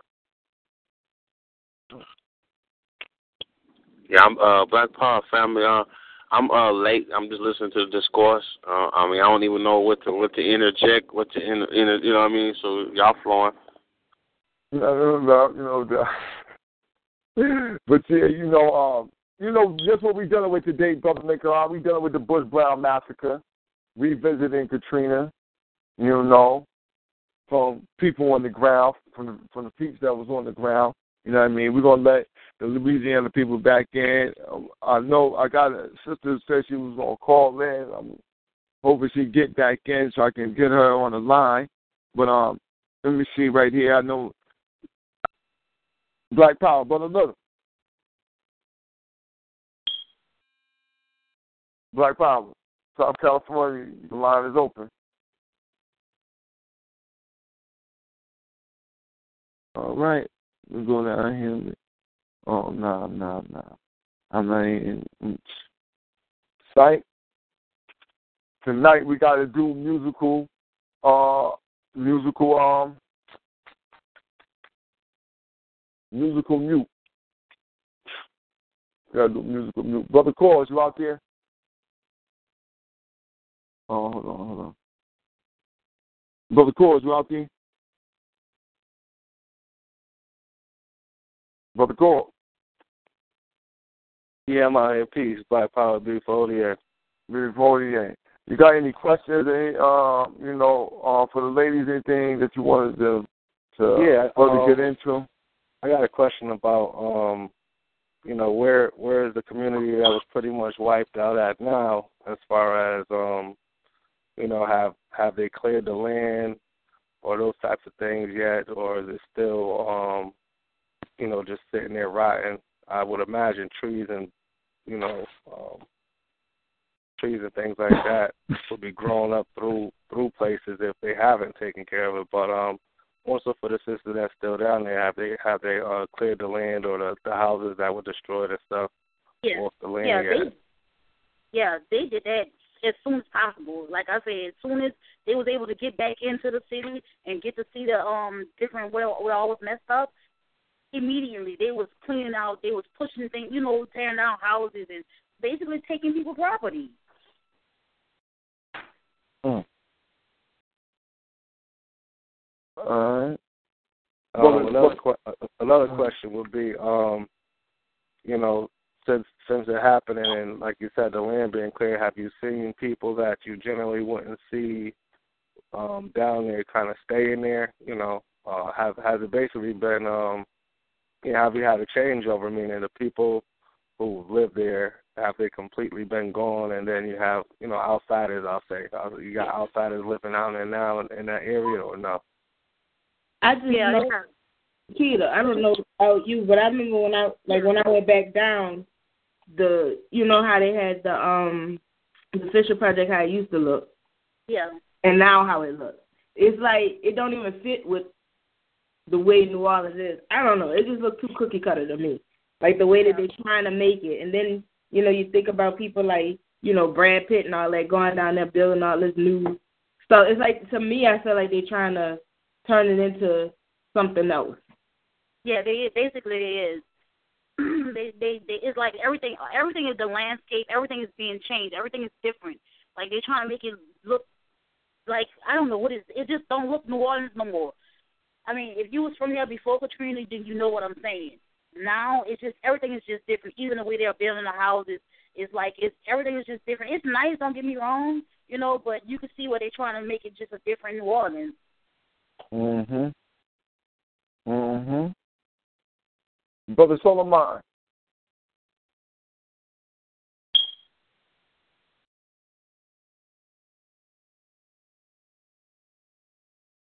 Brother Solomon, you out uh, there? I see you out there. Yeah, I'm still here, bro. What's up? Oh no, I just wanted to know you had a question for the ladies. Anything you want to interject? Something that you, you want them to further expound on? I no doubt. Yeah, yeah. Go ahead.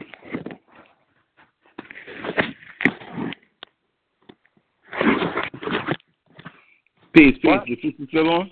Yeah, yeah, they on. That's all. Yeah, yeah, they on. It's for you. It's for you. Ask the question. The question's on you. Yeah, yeah. You know, um, obviously, you know, you know, you had a lot of things. You know, the uh, the Superdome. You know, that's a real big stadium.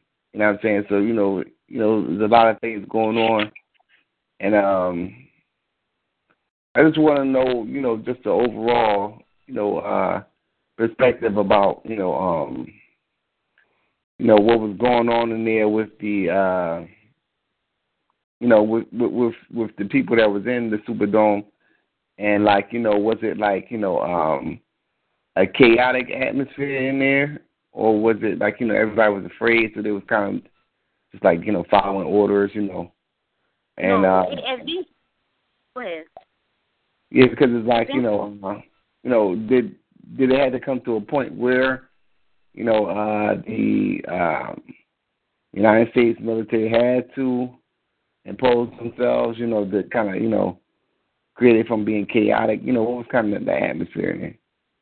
Yeah, it it was bad. It was bad. It was it was like eventually the first couple of days, you know, we was you know it was like a big party, like the like the, everybody was together, seeing everybody hadn't seen it a long time. But after Katrina happened and September first got there, September second and third, and we still sitting there. And then it got to the point where the MREs, like I said, it started making us sick. Like you could, it was like a vapor that would come out. You had to pour the water in, and it was a vapor. But a vapor from the um MRE, the smell of it had started making you like we was really sick.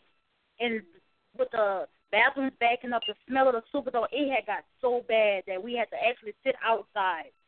And they had till it got to the point where they, like I said, stopped giving us water. They stopped. They was giving us one MRE because I don't know. I don't know why their reason was because they had a lot of um supplies. They, we was watching them drop off water, drop off ice. We never got none of the ice. The, the ice was all only for the military. We was able to get a bottle, like a bottle of water. At some point, they was giving us one bottle of water per family, like I said. and it just it got it, it got to a point where it just people just got restless. They was tired. They was ready to go.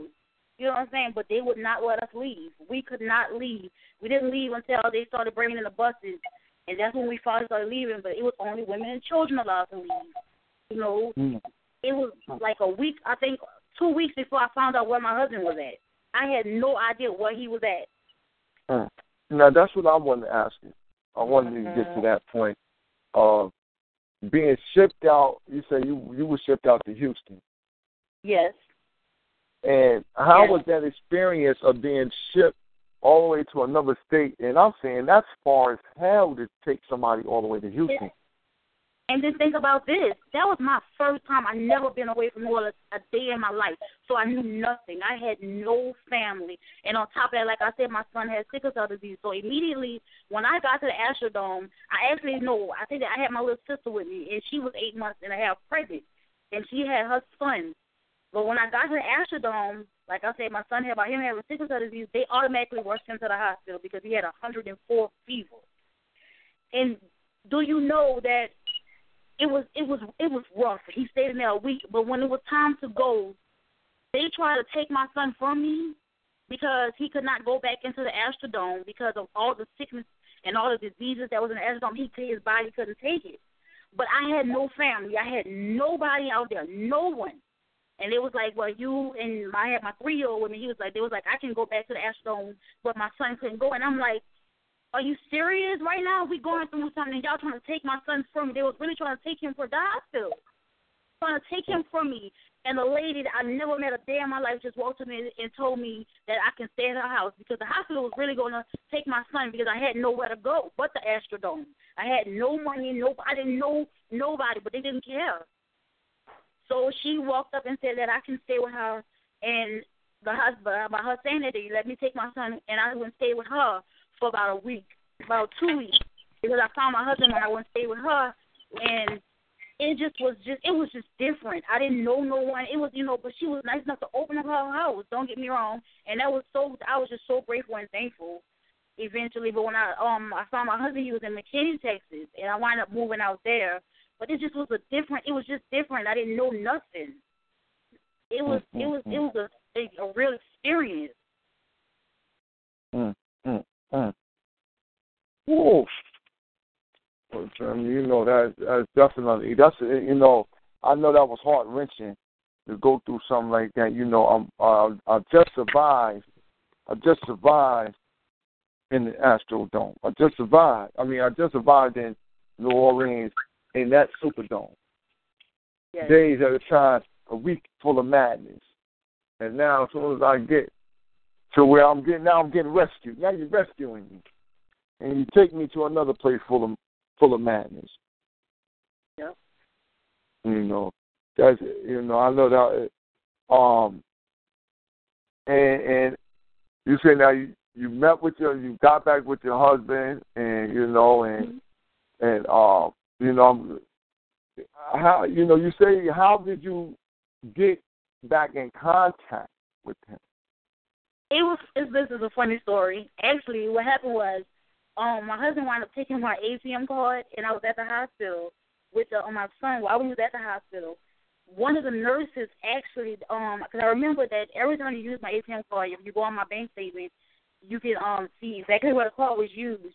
So I pulled up my bank statement, and she called every shelter that was in that town until she found him. It it was so I was like, oh my god. It was funny because the nurse at the hospital did this. It, I, I I was so grateful and so thankful because I it, I didn't know what to do. I had I was able to go to the Astrodome every day with a sign because I it was so many people you couldn't just walk around. It was so big. So I she she helped me um write a sign and I had his name on it and I was going to the Astrodome every day. They would watch my son in the hospital and I'd take the little one with me and I just walk around for like an hour just with the sign up holding it, hoping that he would see the sign. But for a whole week my son was in the hospital. No, I didn't know where my where he was at because the day I was getting ready to leave, and she found him. Mm. Yeah, finding family was crazy. Um, for oh, yes, yeah, for yeah, because um, I found you because they had um, they had people what they had like the, some kind of Red Cross online thing, you know what I'm talking about? Yeah. People signing in on that, and so you could go onto the red line. I mean the red uh, Red Cross online thing and type in the name, and then they will let you know like if you could see or you could find the people or not. So sometimes you have to like find somebody that knew somebody that knew somebody and hope that they would know where your family members were. It was so finding family after all of this was like a whole nother trauma. Yeah, because my mom, when I was in the Superdome, like I said, we had cell phones, and as I'm on the phone with my mom, telling her I'm I'm in the Superdome, that was the last thing I told her. So for two weeks, she had no idea what was going. She didn't even know where we was. And when I told her, she just cried because she thought that me and my kids, because what she saw on the news that the city was underwater. She thought we was really dead. She thought me and my kids was dead because she said the last thing she heard was, "I'm in a Superdome and the line went dead." We had no type of communication or nothing. I didn't talk to her until I got to the hospital with my son and I was able to call. And when I called, she cried. She cried. She just kept saying, "I thought y'all was dead," and I just, I just broke down because I didn't. The last thing, it didn't dawn on me. The last thing I told my mama was, "I'm in the Superdome." Hmm. Oh, that's resiliency. Our family resilient. You know, and we're gonna get into, you know, we're getting into uh, another hour. You know, we're getting into that later half, and um, we look out here in in, in the audience and everything. But um, brother PJ, is brother PJ out there? Brother PJ, yeah. Now he not. Um, you want me to call him? Oh no, nah, I thought it was if he was around. Yeah, if he, he was around. If nah, he had, if he had working work, yeah. yeah, if he's working right now, you know, he got to do, he got to put that work in. Yeah. No reason about him on the job. but I, I can't, I can't say one thing about my husband is that, um, and this was before we even got married. Uh, he he truly stepped up because I know I was I was about ready to cry and break down, and if it wasn't for him, like you know, not being rough, but kind of being like, come on now, find your backbone because we can't be breaking down in front of these children. We got to keep it together. So I owe a lot of my survival to him, a lot of it. Right now, right now, you got you give respect to the strong black man and the Yeah. strong black queen. You know, but um, you know, that's that's definitely um something that we need to reverence more is that relationship between man and woman because in times and you know uh times like this this is what you you know both of these you know and listening to both of y'all sisters y'all both were dealing with black men that seem like to be uh you know of the good quality of black men that we know is always out there Yeah. cut from a pretty good cloth, you know, and, and just to, you know, just to know that y'all had to sojourn through this together, but knowing that it was family together, I know that that was a little bit, you know, I would I would know how I would know that it definitely would have been harder Yeah. to do it all alone. Yeah. But like that brother that was on, um, when he was saying like, you know, sometimes the media would focus on the people that was doing bad, but it was a lot of us that did just get together. You know, whether we knew each other or not. That's one thing that I can say with with stuff like this happen. Um, just our natural selves, our natural African selves. A lot of us, the good people, the ones that ain't trying to be knuckleheads, are gonna link up with other people. You know what I'm saying? I remember our first night out on the street, we we gathered up, you know, all the food from different apartments that we could find. You know what I'm saying?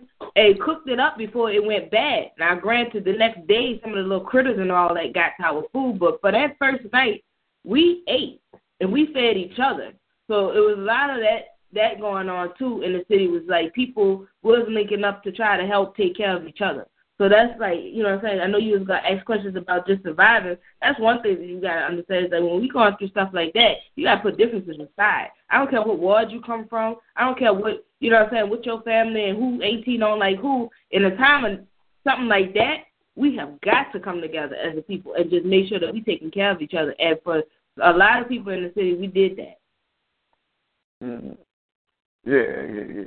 You know, I know that's something that they they gloss over, but I definitely know that in um when they go down, black people do have a resiliency, and they will link together in order for the betterment of black people. And we got a natural survival um, Mhm. instinct. We got it naturally kicks in once you don't got no TV.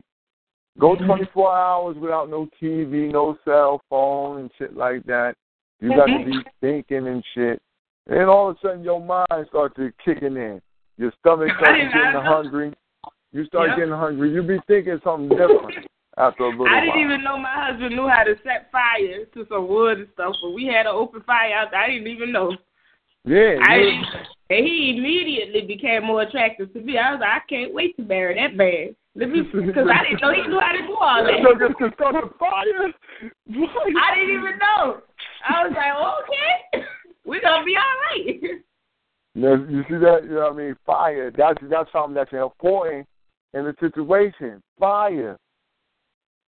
We're going to get to that. We'll do what what what we can um make sure that we you know we have to make sure we can start fire fireproof matches and different things of that nature. Just making sure that we can have something not only for warmth but for just a simple uh, task of cooking. Of cooking. What I mean? Simple task. Uh, uh, a simple task when you got gas and electricity on. Whole another ordeal when you got to start it from scratch. Mm. But let's see right here. We're gonna we're gonna go down the line one more time, and we're gonna we're gonna bring the brother back. Oh, oh, the brother brother line dropped. As soon as I as soon as I picked up, I was going I'm gonna let him back in. Well, brother, if you can hear me on your computer, I was gonna let you back in, but your line you just dropped off. Yeah. Knowing him, he'd be calling right back in. But I got two different Delaware calls. I'm leery on both of them. Let me see here. Black Power, welcome to Feet on the Ground. Um, we're dealing with the uh, revisiting the Bush Brown massacre. You got any questions or comments for the for uh, our guest tonight? Much love, much respect. I'd like to say praise be to Nat Turner, glory to Garvey. All right. Uh, hit the damn thing twice. All right, go ahead, go ahead, brother. All right. Yeah. I'd like to say uh, praise be to Nat Turner, glory to Garvey, and long live the spirit of Dr. Khalid Muhammad. And just to mention Voodoo, I want to say Voodoo because you got these excellent guests, these queen of all queens for 2015. And we are the people we've been waiting for based on got Khalid Muhammad. uh, Hold on, hold on, hold on. Hold on. Listen, uh, we just gonna get questions and answers. I believe I know who this is. I remember put a policy out. Can you get a Can you give a question to the sisters? Because we're going right back to the sisters and we're muting the lines back. I appreciate it. Mayor Nagin. The sisters know Mayor Nagin, and we haven't mentioned that. But we got to mention Haiti, Toussaint Louverture, tour, Saint Q, and the Haitian Revolution. Voodoo, the Haitian capital is New Orleans, not the Superdome, not the French Quarter, and this thing called Mardi Gras. The revolution is the voodoo that everyone knows that in New Orleans, that the number one religion for African people in America came out of Haiti and it set forth in New Orleans. The problem that we're having with this discussion is that all the weathernologists, paleontologists, and Mayor Nagin, they knew mm-hmm. way like before Haiti what was happening. But rather than put resources and accountability to protect the African people in Haiti and even in New Orleans, they sat on their ass. And then mm. they dispersed all the Haitian people all throughout this country who are in alien lands and they love New Orleans. And then they put them on welfare and then dropped them. And we got a 100,000 Haitians who's in foreign territory because they don't live in New Orleans. That's extraordinary. So that's some new information. The second thing that Mayor Nagin was black, just like you and me. But he knew what was coming, and all the other ones. But what did they do? They put the African people in exile in America. That was extraordinary. Never in the history of an internal security measure did they displace the original Aborigines in Voodoo, the capital, New Orleans, and just run them all over the country and say, hmm. under FEMA, then this is the way it is. Whatever happened from Hart or Mother Nature in Haiti or New Orleans, that may have been one thing. But to look at how the government, when all the people put money to help the African people in Haiti and all the budgets, all the people all over the world was poured into the treasury of New Orleans and Haiti to help the African people. Now we in 2015, and these queens here can testify what I'm saying to you. So we don't know each other, but just because you got these queens on here, that gives the Pan African Intelligence Network divine intervention because we know that the government of the world under Uncle Sam is trying to destroy our people, and voodoo in America is the number one religion inside this country. And Haiti started, and New Orleans ended because they never treated no people in this country like they did the people right, in New. Orleans. That's a man-made discussion there. All right.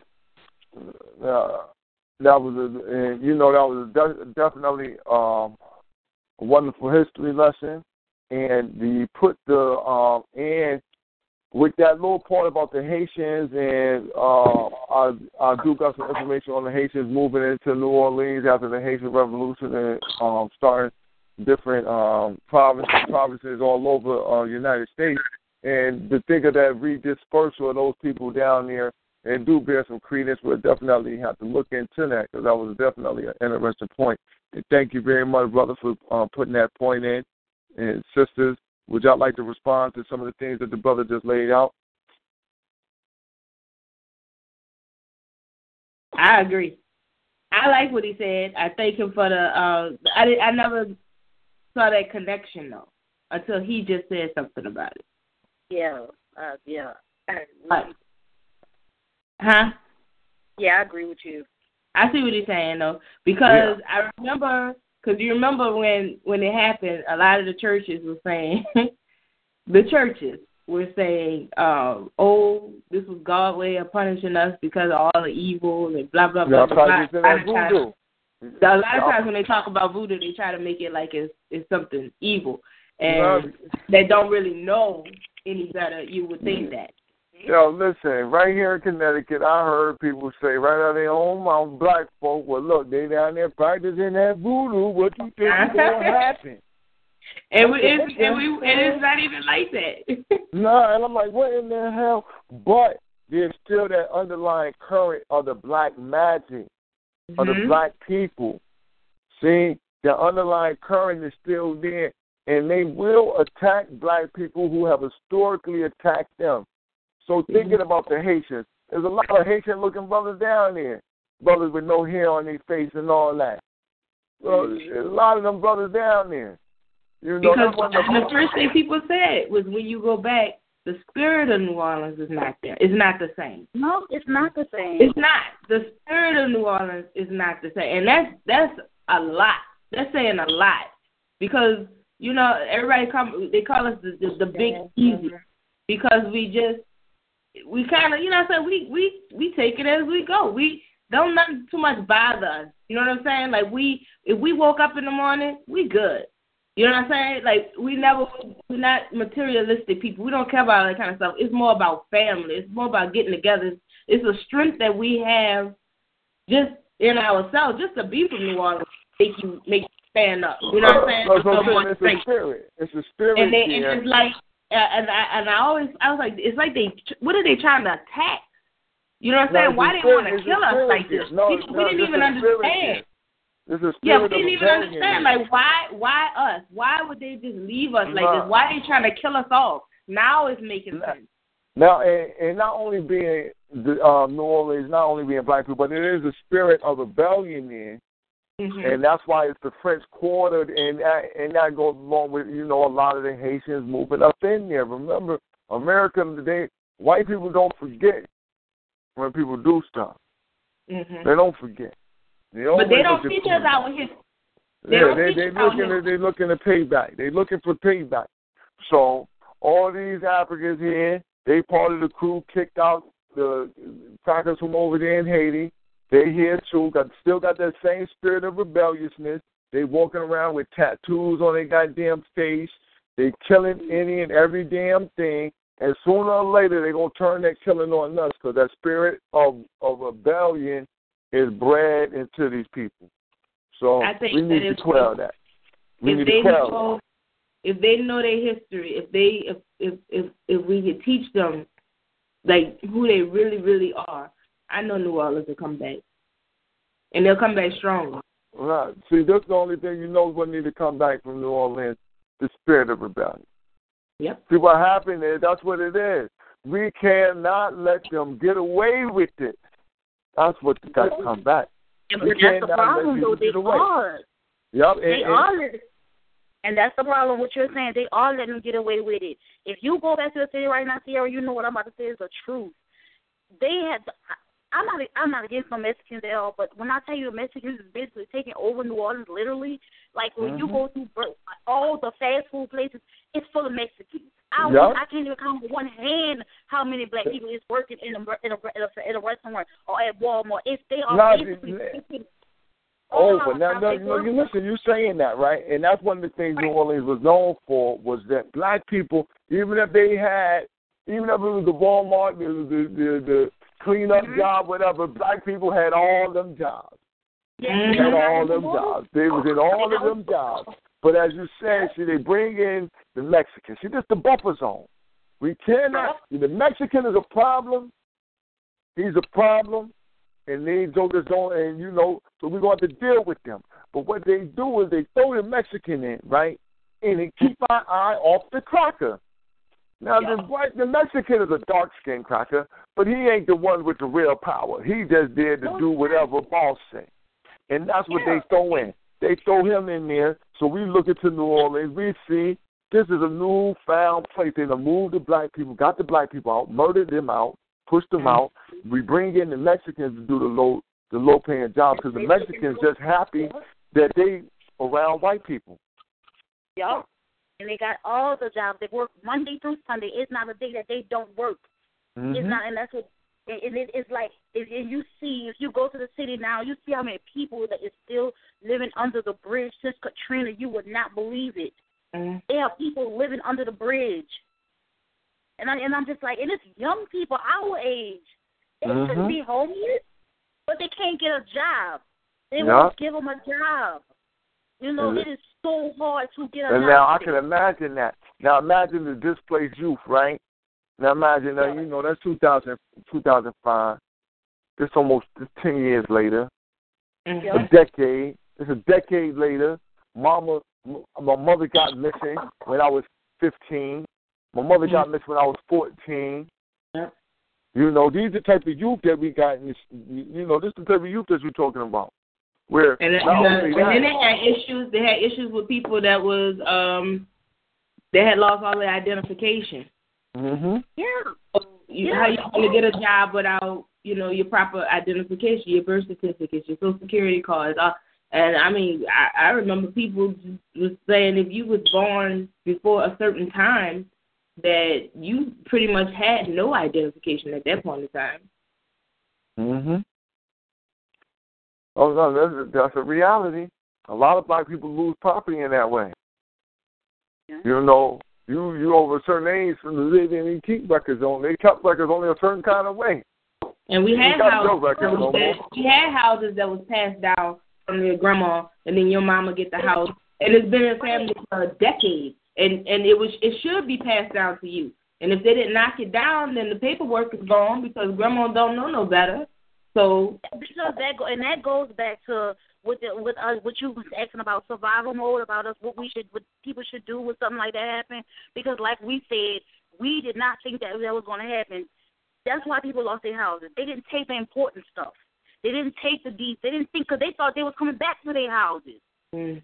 But they came back with a what? Nothing. And they could not. They didn't have no proof that that was their house. So the city, city was just taking people houses. That's what a lot of people don't know. Mm. Just it, I I first watching the Spike Lee um documentary because he pinpoints a lot of things. And he touched on everything, everything. Yes. He touched on when they when they was coming through, um, looking, and they would say like they was marking the houses as if they went in there to go find the bodies when they really didn't. He touched on people that were literally paying uh taxes and mortgages on slabs of cement because the house was gone, but because your concrete floor was there, you still had to pay a mortgage. He he that documentary is four hours long, but I'm telling you, when you watch it, it don't feel like four hours. And I don't care who on this phone, how tough you think you are, you cannot watch that documentary and keep a dry eye. I was there, and it's still I can't watch it without crying. And being there, I feel like he did more justice for us than any other documentary, any other movie that was ever made. You gotta watch that Spike Lee joint, When the Levees Broke. Mm.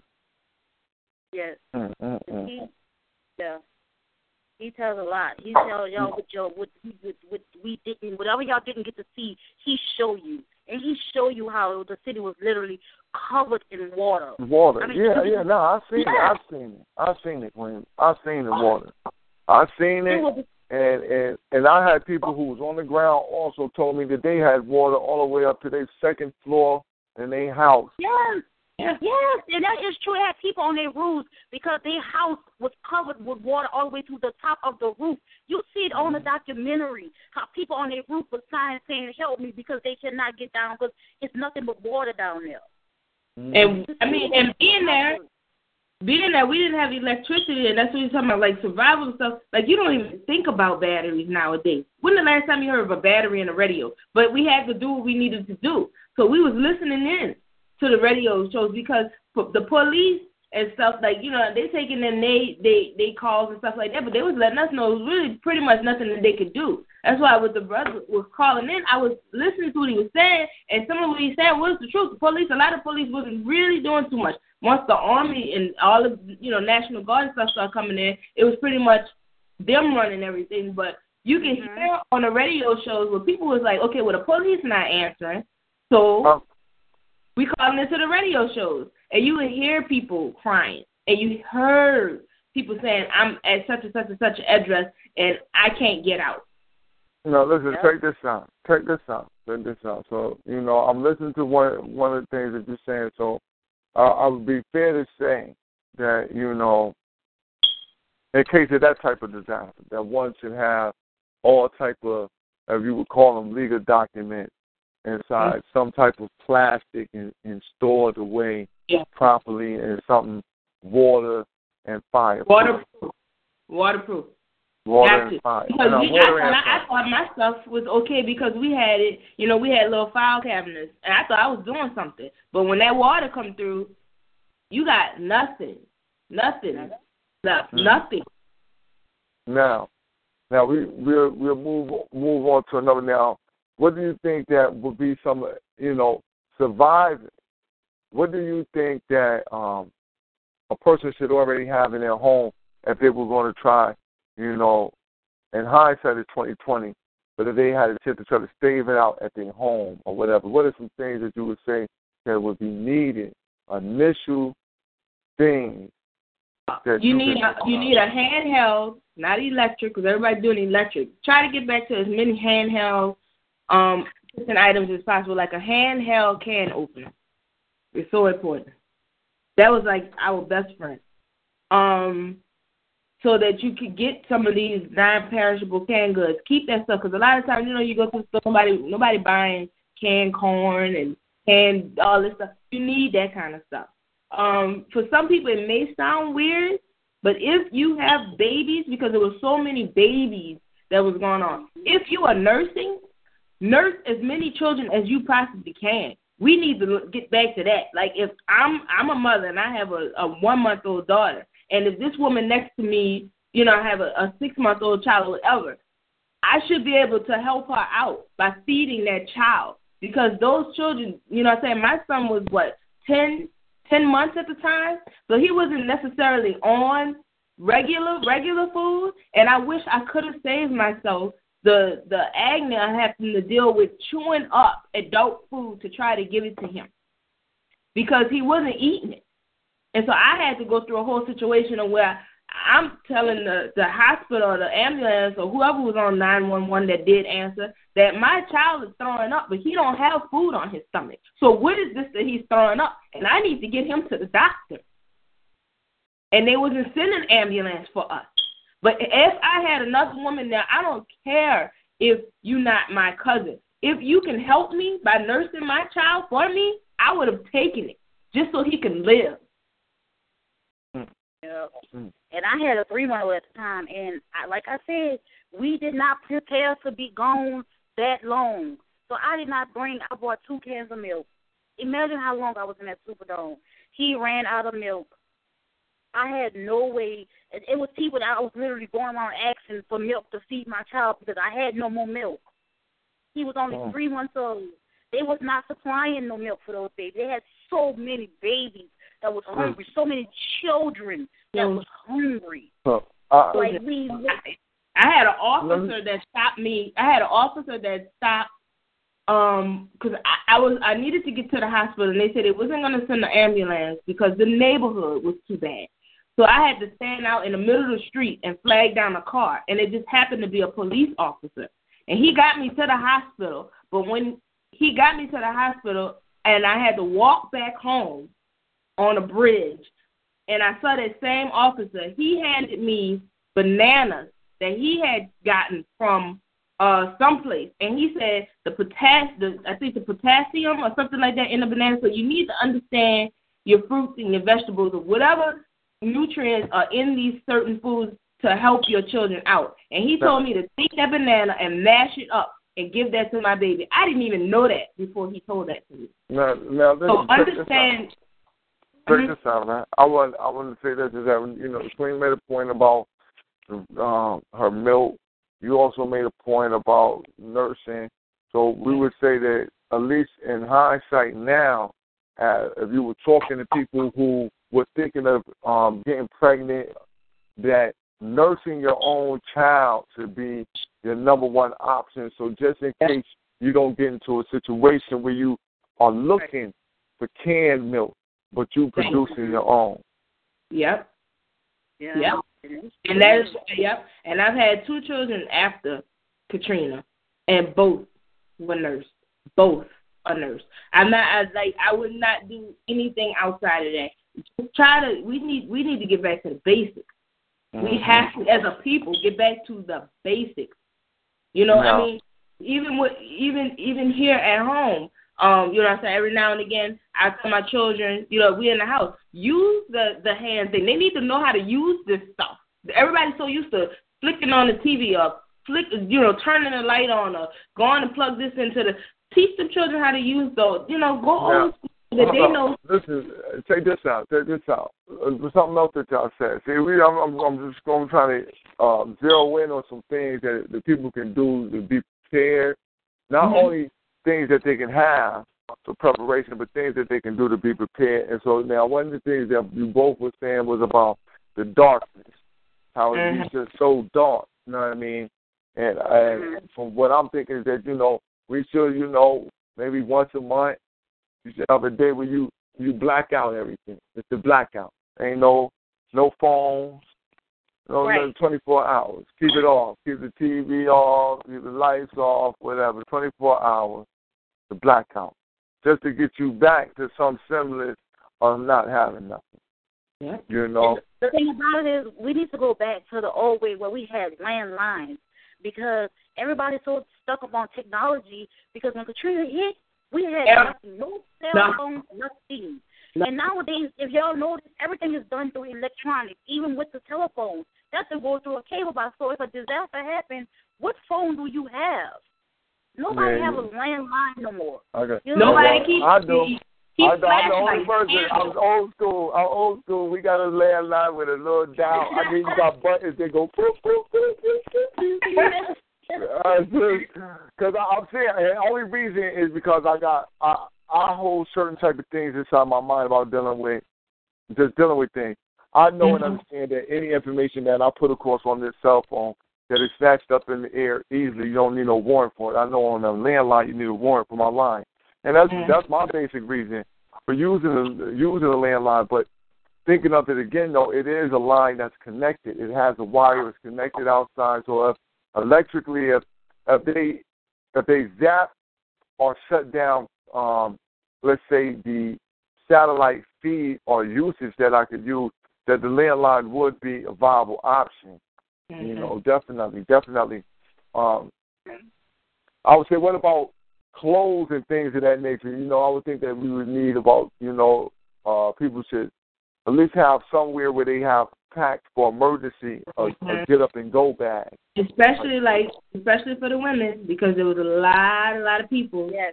that had cycles and things like that and they they was walking around just the way they was because I know when we got to um we had finally finally gotten to Baton Rouge before we got to Connecticut and everybody was like trying to get to that shower.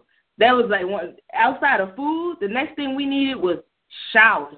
So get get you know, get you some stuff. I remember I mean, we we had to uh go into one of the stores too. And everybody was trying to grab, you know, name brand coats and jeans and I think it was baby fat was at, out at the time. They trying to get all that. I wanted towels. I wanted underwear. So like stack up on that stuff now and get that stuff and already have it set aside. Your underwear, your socks, your deodorant. Like make a kit for yourself so that if something ever happens, you can know you got a stick of deodorant or something. So, so you're saying the women should definitely have some type of Definitely. uh, sanitary napkins or And I'm some talking, type of. get them, and the women know what I'm talking about. Get them boat ones, the big long ones that go from the rooter to the tutor. Get them. Don't try to get no cute little max. Get your get that stuff. Get you some good grandma super stuff. Yeah. And also- also what we did was we what our biggest problem was like she said we lost a lot of we we didn't have no identification. We didn't have no birth certificates. We didn't have no social security. We left all that home. So Yeah. when you prepare yourself, have copies. Put And and laminate those copies.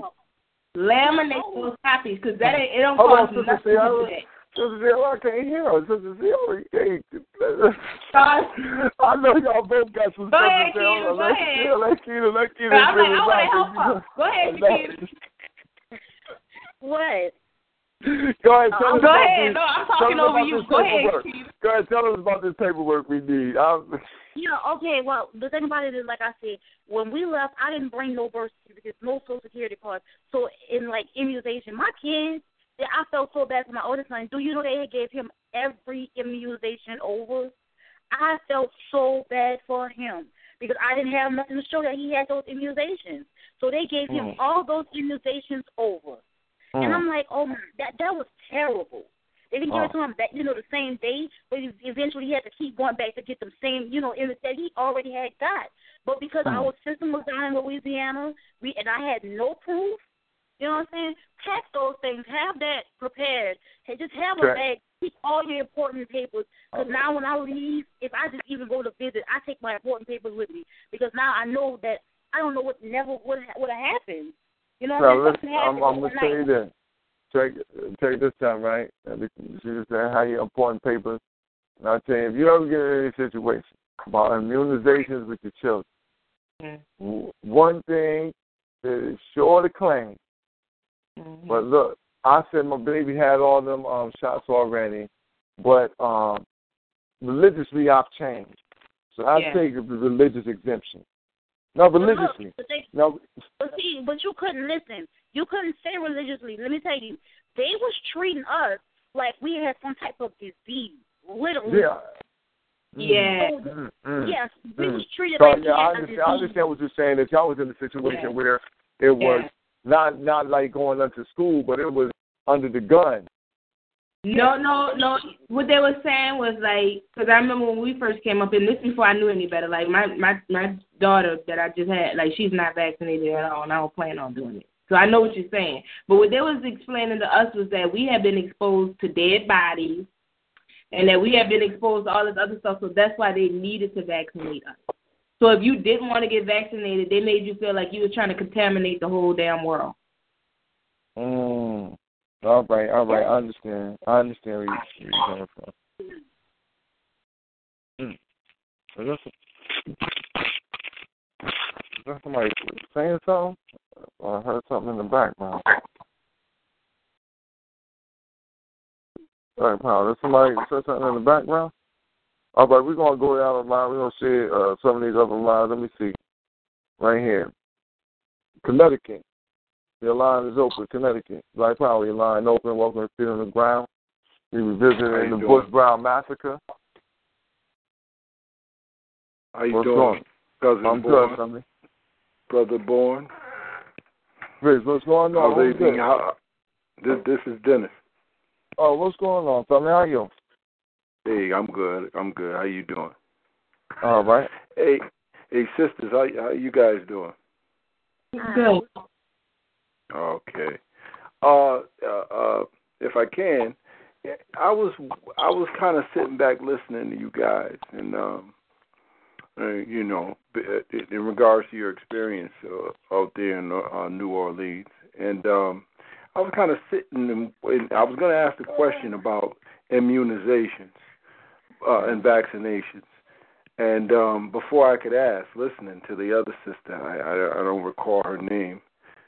I got my daughter here; she all in my ear. Um, uh, she mentioned it, so so I, all I could say was wow because that is a hot topic, vaccinations, and um, I just wanted to say that uh, I don't know if you guys are familiar with some of the ingredients that go into vaccinations, and i i in regards to our people Mhm. and and how they're they you can go to the supermarket and they're trying to give you this free vaccination. It's all everything's vaccination, vaccination, vaccination.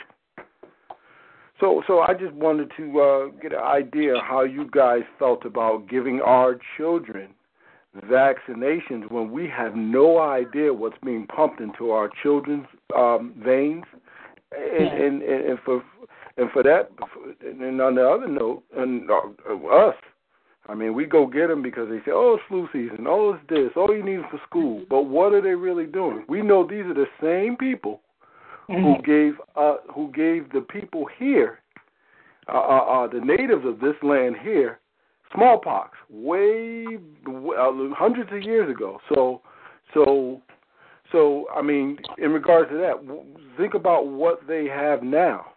You know, you got the Tuskegee, Tuskegee experiment. You got all these the, the syphilis thing when they gave it to our people unknowingly. So, so what, what do you, how do you guys feel about these vaccinations?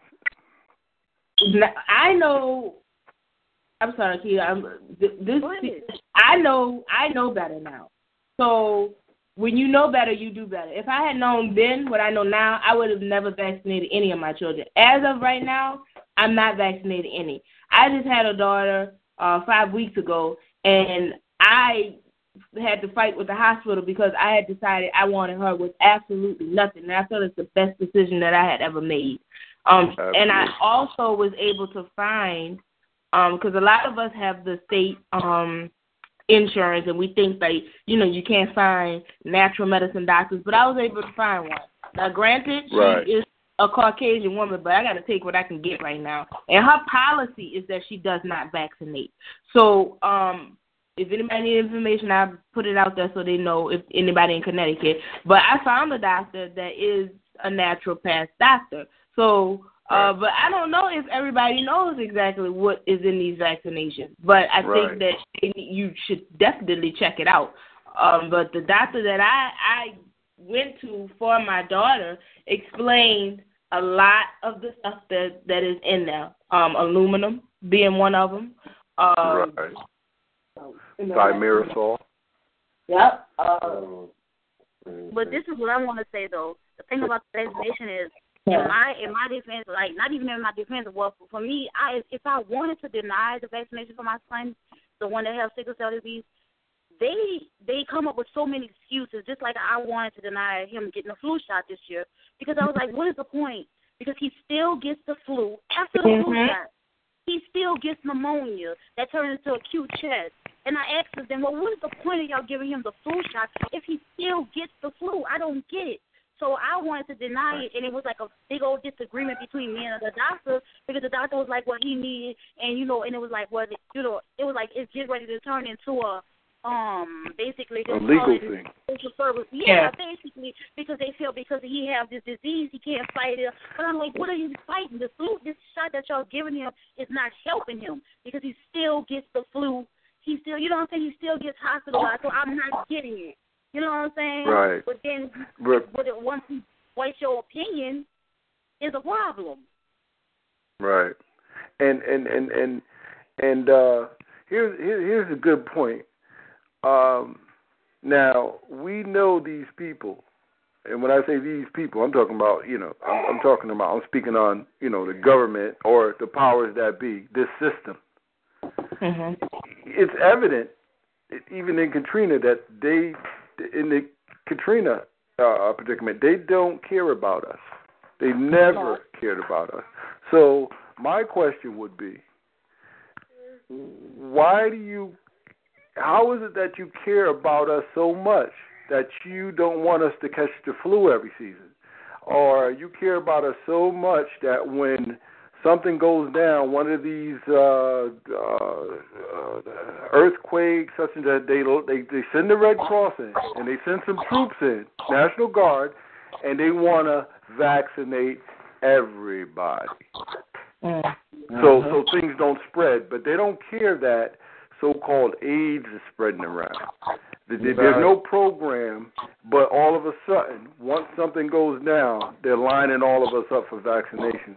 I, I just don't really buy it. And, and you know that's a that's a good point that you made, brother, calling in with that point about you know um you know just thinking about vaccinations that we do get now, and then thinking about them re um instituting or re-giving out vaccinations to people who it's known that listen, man, I'm saying like nine times out of ten, if you have a child ten years old or such, you know they don't have their vaccination. Even if you got a child three years old, if you have a child three years old and you and you predominantly live in the American system, then your child has had the vaccinations that um, come with all children up to that age. This is something that's is, is common practice here. It's not common practice not have these things. It's more assumed that you do. Is and another thing that you say about the flu shot, you know, I get offered the flu shot everywhere I go. You know, they offering it a lot of times, and I always tell them I've never gotten a flu shot in my life. And they say, "Well, look," I said, "Why would I want you to give me the flu so I can't get the flu?" And they always say, "Well, look, you know, it's not really the flu; it's a dead flu virus." And I'm saying, "Well, I don't even want a dead one in me because I definitely Right. don't want a dead one. If I don't want the live one in me, why would I want the dead one?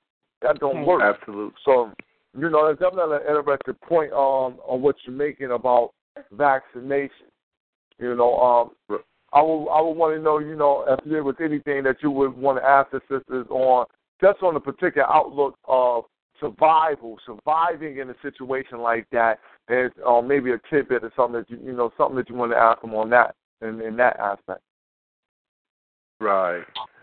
Uh, not so far because my mind was so, you you know, geared toward waiting to hear, or actually, if I didn't hear it, I was going to ask the sisters a question about vaccination because because I'm I'm I'm sure I wasn't there, but based on some of the information I've studied with all of these uh, situations where there's uh, uh, disasters, whether they be natural disasters or whether they be manufactured disasters, because I also believe, and I have some very profound information that I've collected on, um, based on the fact that yeah, they blew those levees, and that was a manufactured uh, uh, uh, happening over there, and there are others, and there have been others.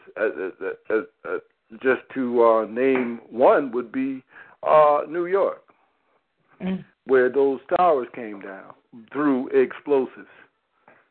Okay, so so I mean, my I, I would have to say based on some of the studies I've done and, and looked at, I would have to say that these are tests.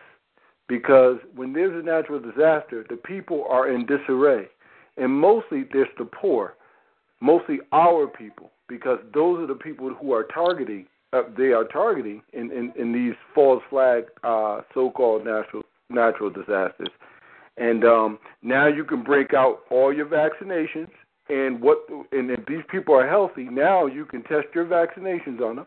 We don't know what's in there. We know some of the ingredients, but let's just say they were doing something race specific in some of those vaccinations. And brother, you know, you make a, a very good, a, excellent point about the race specifics. Another thing that they did um, during the Bush Brown massacre, they moved people into those um, asbestos-filled trailers and things of that nature. They contracted where they definitely just, Absolutely. oh, you know, it was a big run. And as you said, you know, just to not more than just to see. I think it was more than just a test run. It was more than just to just look and see what can we do.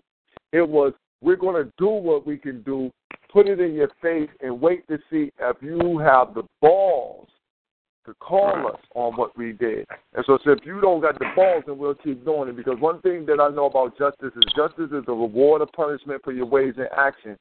But somebody has to give you that them that punishment for your ways and actions. It has to be the person that you have un, been unjust to. It is their Right. duty to Right. give you that just punishment or that just reward. And that's and, you know, and that's what we as the African here, we must start to look at this in that in that mannerism as, you know, we accept your we accept your war, we accept your act of war, and now since we accept your declaration, it is time for us to begin fighting. You know, and so that's Absolutely. the reason why we have these queens on the line. And I thank you, brother, for calling in. I'll, I'll get you back in in a second. You know, we're going to deal with a couple other things, but, you know, that was an excellent call from the brother right there. Add on some good points. You know, but like I said, you know, we have to get to the point where we don't just see ourselves being destroyed and and don't do anything back. We have to stop being reactive. We have to be more proactive. Mm-hmm. And we cannot let 10 years go by. And nothing. You, you know, and nothing. And we're not even giving proper memorial. You understand? We're not even giving proper memorial. See, the first thing that first way, first reason why we can't get get the fighting and get the kicking nobody ass and get to keeping it right because we won't even keep the remembrance up. We won't even keep the memory right in our in our head to know what the hell is going on. So we got to start having a, a, a, a, a, August 23rd through 30, you know, a, a, a, a National Day of Memorial, National Yeah. Day of Mourning and Remembrance for the Because victims so of the Bush Brown massacre. We Yeah. got to start doing that. That's You know what, we have to do. um to uh brother Barn is I I didn't think about it as a massacre until you said because when you first said that I was like what is he talking about but then I like the more I think if people hear that more often then they'll look at it for what it really was because for me I felt it but until I heard you say it like that was I able to look at it for what it really was Because to be honest with you, tell you this day, y'all do not know how many people really died from Katrina. Exactly. They feel as Uh, people we haven't even found Exactly. Exactly. And We don't know. never know. And that's the thing that gets me. We'll never really know. We'll never know. Because Yeah. they're going to keep that information to themselves. But it was so Uh-huh. many people, so many children that drowned. And that's what I say. That's why I don't understand how people can say that, why didn't we get out? If you only knew, we if we would have knew that I was, we would lose our children, our uncles, daddies, mamas, we would have got out. We could In hospitals. they. Oh, they, they, I've seen the hospitals flooded. I've seen all type of shit. I said, damn. And and uh, and it's, you talk ab- like we talk about survival with you know food and and ways to take care of ourselves. Another thing that we have to uh, uh, remember to do, and it's something that's old. I mean that we've been doing is is explain to your children that you know what I'm saying. Not everybody that look like us is gonna be for us because um you know like we said we had the people that w- that did get together and and was really taking care of each other. For the most part, that's how it was. But they got those few ones that just was not doing right, and there were children that was being raped. So you got to teach your children how to protect themselves, or how to get away. You know what I'm saying? Like we in a situation right now that uh that is is hard, but we still have to be able to keep our wits about ourselves because they got people that just like the ones that want to want to get together with us and help us get through this, they got the ones that's waiting on times like this Okay. to be able to look through and pick through and see who the weak ones are so they Uh-huh. can get to them. You know what I'm saying? Because um, a lot of people was like, well, why would this, people be like this? I was like, these people was already like this. They was just waiting for something like this to happen so that they could pounce like they wanted to. So teach your children that when a situation like this happens, you need to stay at my side at all times. If you got to go to the bathroom, then get your older brother to go with you because that baby that was that had gotten hurt in that uh uh bathroom, I believe his mama allowed him to go. You know what I'm saying by himself. Is that right, Shakita? What? No. See, I really don't know. He was. I don't know how they. I don't know how it happened, but we do need to teach the children, even young, Yeah, this this to is thing. stick See, this, together. No, this is this is what we have to gotta do. Oh, go ahead, Quinn. What, I mean, what I'm about to say is, y'all have to realize we thought we was in a safe environment. We Mhm. thought that we was safe. That's what these people told us. We were safe, but That's- we was not. We No, had, at a certain point, we felt like we wasn't even safe anymore. That's what I- I, I mean, that's where I was hitting at that now, sisters. You getting to the point that I'm wanting to get to is that see, we are too trusting of racism, white supremacy. They done put us to sleep and make us think that our enemy got good in mind and heart for us. We're in this dying situation because we are not dealing with them as racist white supremacists. We looking towards the we looking towards the snake for the handout. Thank we looking towards we going to the mouth of the wolf. We the sheep. We're gonna go to the mouth of the wolf and ask for help. And that mm-hmm. motherfucker ain't gonna do nothing but eat us because that's his job. That's what he do. That's what the wolf do to the sheep. And that's what we that's one of the things that we are lacking in is our understanding of who we are in this nation as mm-hmm. African people. That we will always be despised and looked at as something to be getting rid of or no more than a commodity here on these lands. And so a lot of our people got lulled into that. As you said, you know, you went on the premise that I'm going to get something good. Mhm. But if we was taught that the cracker is a cracker is a cracker is a cracker, then soon as it went down, we just said, nah, Yeah. let's get together. We got to do for self. Mm, Thank. Don't trust that shit. We got to do blah. If Yeah. the neighborhood was taught that, if we kept that program going, that that's what it is, ain't no different. Don't think different. Ain't gonna be no different. We we would act better in a situation like that. But we forget who is our friends and who is our enemies Mhm. because we get away from just. And I'm saying, and I'm saying this because this is this is some honesty. If we as black people, even if y'all wasn't in, you know, you ain't got to be in no NOI, you ain't got to be in no special group or nothing like that. But if we as a people really got taught the historical understanding of who we are as a people here, then look, Dred Scott still apply today. And the Dred, Dred Scott um, decision where uh, the judge Taney um, laid it down. It was Dred Scott, Scott versus Sandford. Taney said that there is no there is no right that a white man is bound to respect that a black man has. You got no right.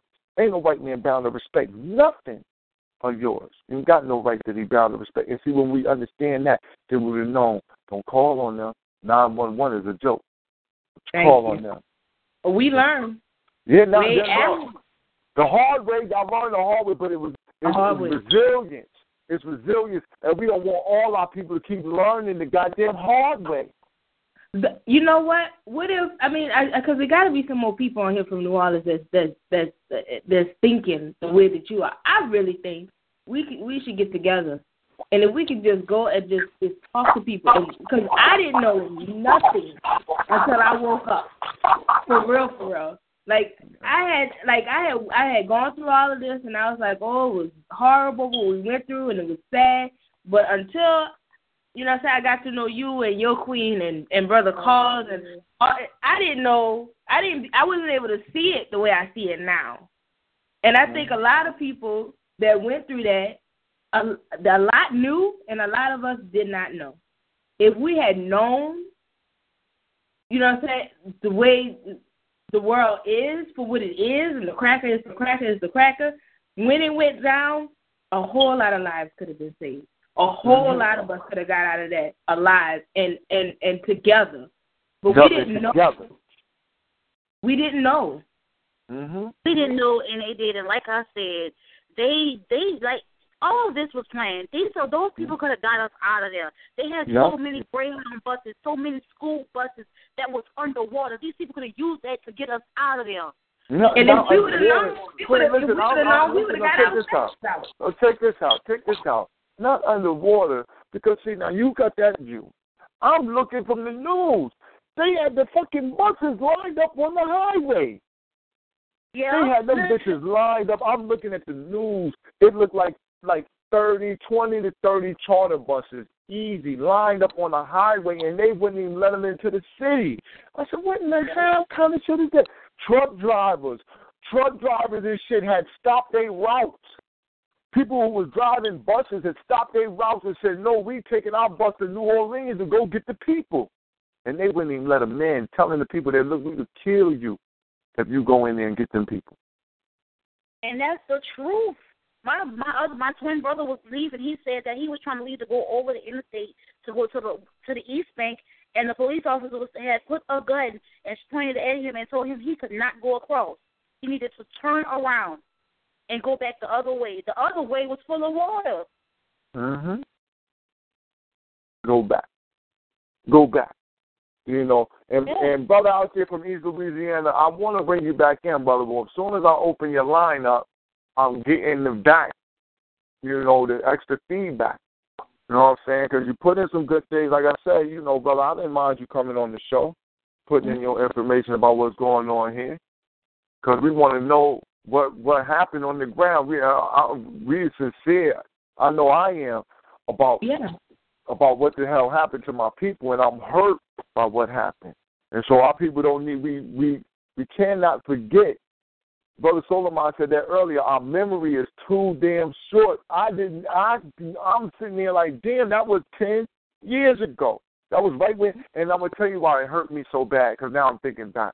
Is that's when I first had got shot.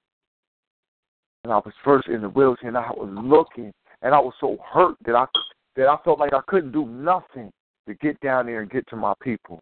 Well, I was looking at my situation like, damn, if I wasn't in this chair, there's nothing that could stop me from getting down there to help my people. Fuck, what the fuck is y'all waiting? I really was in, I'm like, what is y'all waiting for? What are y'all waiting for? Nobody gonna go do nothing. Mhm. We and we ain't know no better. You know what I mean? We were waiting on them. We were so dependent on them. We Mm-hmm. were dependent on them to save us. and really thought that they was going and because that's why I was like no when when I like the whole mandatory thing like no looking back now it was mandatory as soon as they said something but we didn't know no better we thinking oh would they have to put mandatory on the TV for us to think that it's mandatory for us to leave but we really was like well we get hurricanes all the time so it'll be whatever it'll be another hurricane we'll be all right no idea that they had all this stuff planned. Looking back now, you know, Mm-hmm.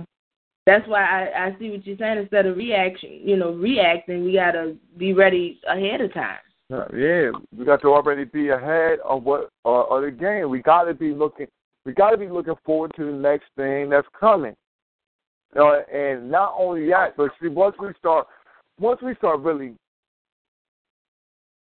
knowing who we're dealing with again, they can't lull us to sleep with shit like this. Mm-hmm. See, it's not that we, you know, something might happen, but we won't go and depend on them for to, to make it worse. You know what I mean? Because that's what they're gonna do. We depending on them to make it worse for us. hmm Because I undoubtedly yo, look. Oh. I'm telling And you, a lot of time, a lot of people, a lot of Go people ahead. say when you look back, when you look back, we was all standing in them lines trying to get our food stamp cards straight and our birth certificates and social security numbers, we ain't see no crackers. Mm-mm. Did you? Did you, Shakita? Nope. Did you see any Chinese people? Nope. It was all us. Everybody else somehow was able to get the fuck up out that city. Excuse my language, but we was the only ones still stuck there. Uh-huh. No, I, I know you know the crackers doing it. The crackers They was gone. You was the only ones there. They the Wait. crackers taking care of the other crackers, making sure they get out the city, making sure they get out the city. Look, so ladies, we got. I'm gonna, I'm gonna let in the last call over here on the line. We're gonna see if we got a question or a comment. North Carolina, the line open. Black Power, welcome to Feet on the Ground. You got anything to add on about the Bush Brown massacre, aka Hurricane Katrina?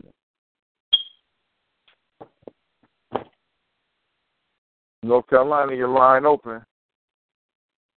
All right, North Carolina just listening. Oh, I locked up Brother Cole's number. Southeast Pennsylvania.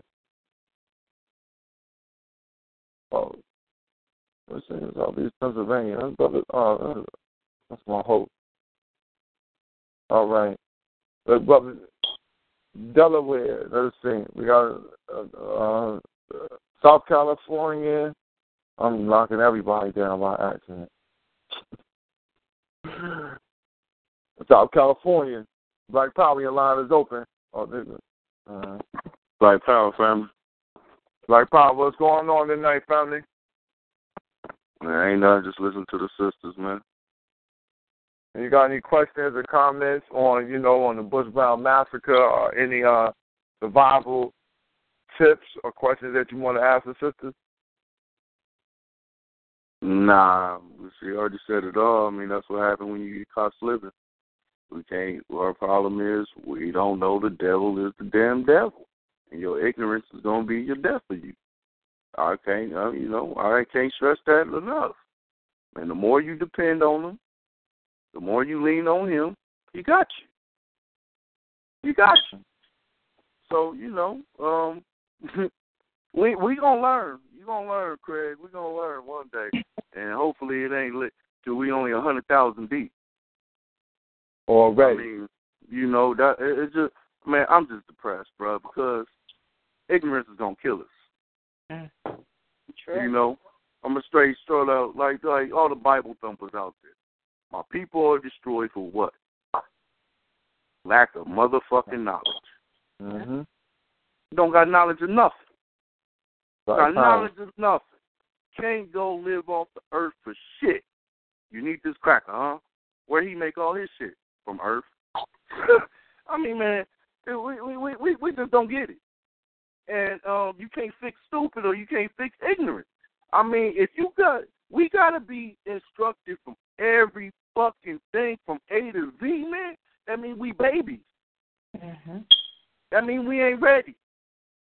And that that hurts me, man. It, it, it, I'm about ready to cry right now because it, it, it I'm gonna die. I'm gonna die because my people ignorant. And on the real, you keep- the devil doing what he supposed to do. Already. He ain't supposed to tell you I'm killing you, nigga. Oh, these dumb niggas don't know. I'm killing them. Let me keep killing them. Mm-hmm. I mean, goddamn. Really, man. Really, really, really, really, really. You see, I mean, man, if you just worried about the goddamn empire, love, sex, and fucking hip hop, you're worried about goddamn. I'm gonna stop, man.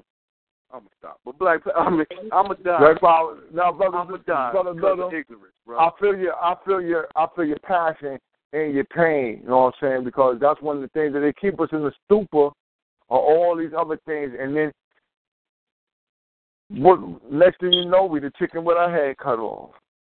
I, I mean, but uh, uh, but uh, uh, see, at one point you you could blame all the time, right? Let's just all, everybody agree we blame. Now what? It gotta fall on you at some point. Yeah, yeah, no mm-hmm. doubt about that. I mean, every nigga gotta look in the mirror and say, "Damn, damn." Mm. And then if that don't make you mad and want to kill the goddamn first cracker you see, I don't know what to do then. Just be happy dying. Mm. Don't complain no Mm. more. Because that's Mm. obviously that's what you want. That's how the white see. That's how our enemies use it. Because that's true. That's how other nationalities do it. Because that's true. You don't fight for your freedom. You run to get impressed. Only a crazy motherfucker dummy does that. He don't deserve respect. Damn. All you want to do is entertain the nigga who kill you. I, I can't take this shit. On the real, I can't take it. I'm ready to kill myself for this crack and get the glory. Straight up. Well, don't take yourself, baby. Don't take yourself. We Damn, got man. We got the, shit, the shit shouldn't be like this, man. It We got shouldn't be like to kill. No doubt. shouldn't We be got like to kill. Man, you gotta. know. If we can't figure out, and, and mind you, mind you, man, it's from Harriet Tubman days.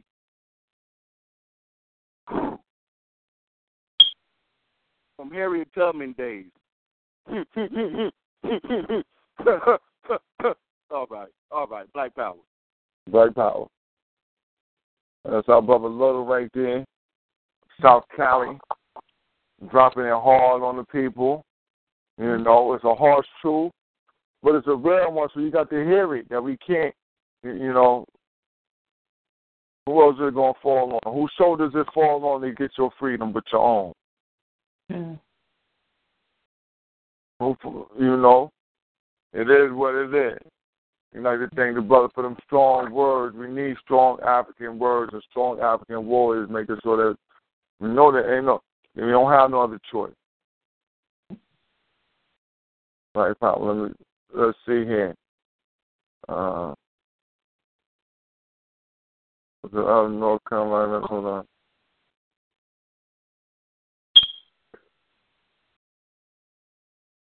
All right, uh, brother Cole. We got a couple other callers out here. What's the queen? Delaware.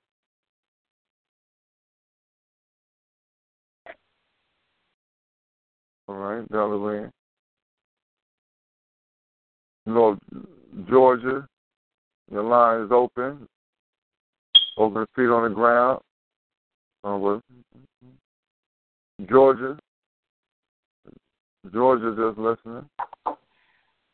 Everybody just listening in. Everybody just listening in right now tonight.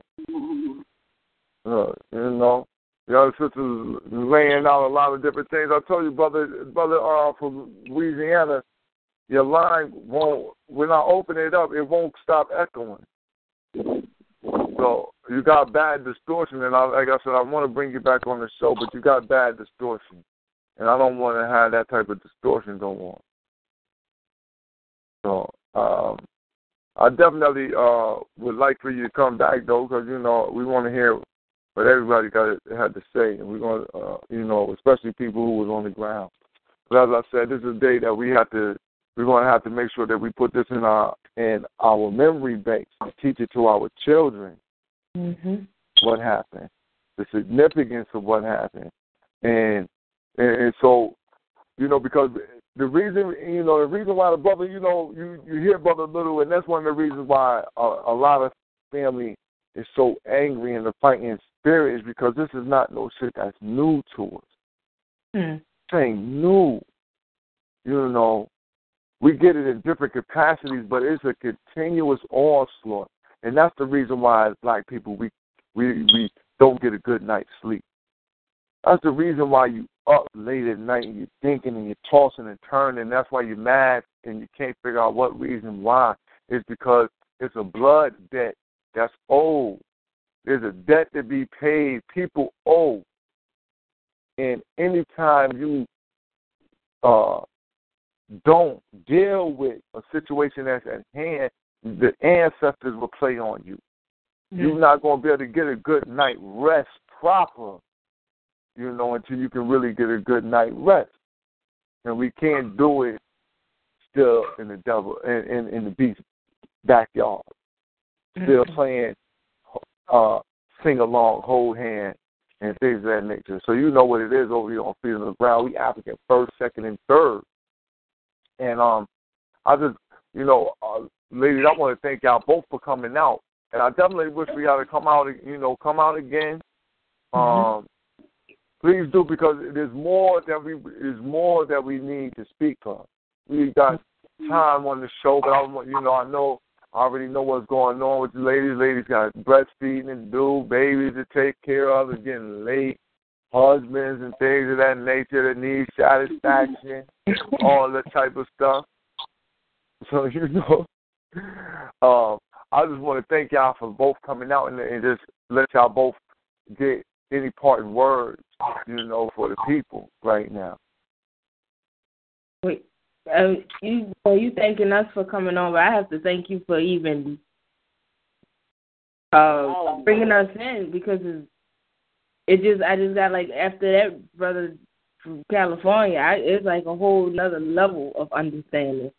You know, um, me and her was texting back and forth, and we both like, damn, you know, if if only we had known. So now my my thought now is, you know, not that I want to go around, you know, what I'm saying like some Jehovah Witness trying to knock on people's door, but it's like I, I want to know who else I can reach, who else was down there that didn't see this the way that we saw it, because maybe if enough of us get together and really, really help each other to see it for what it is, then we could do something about it.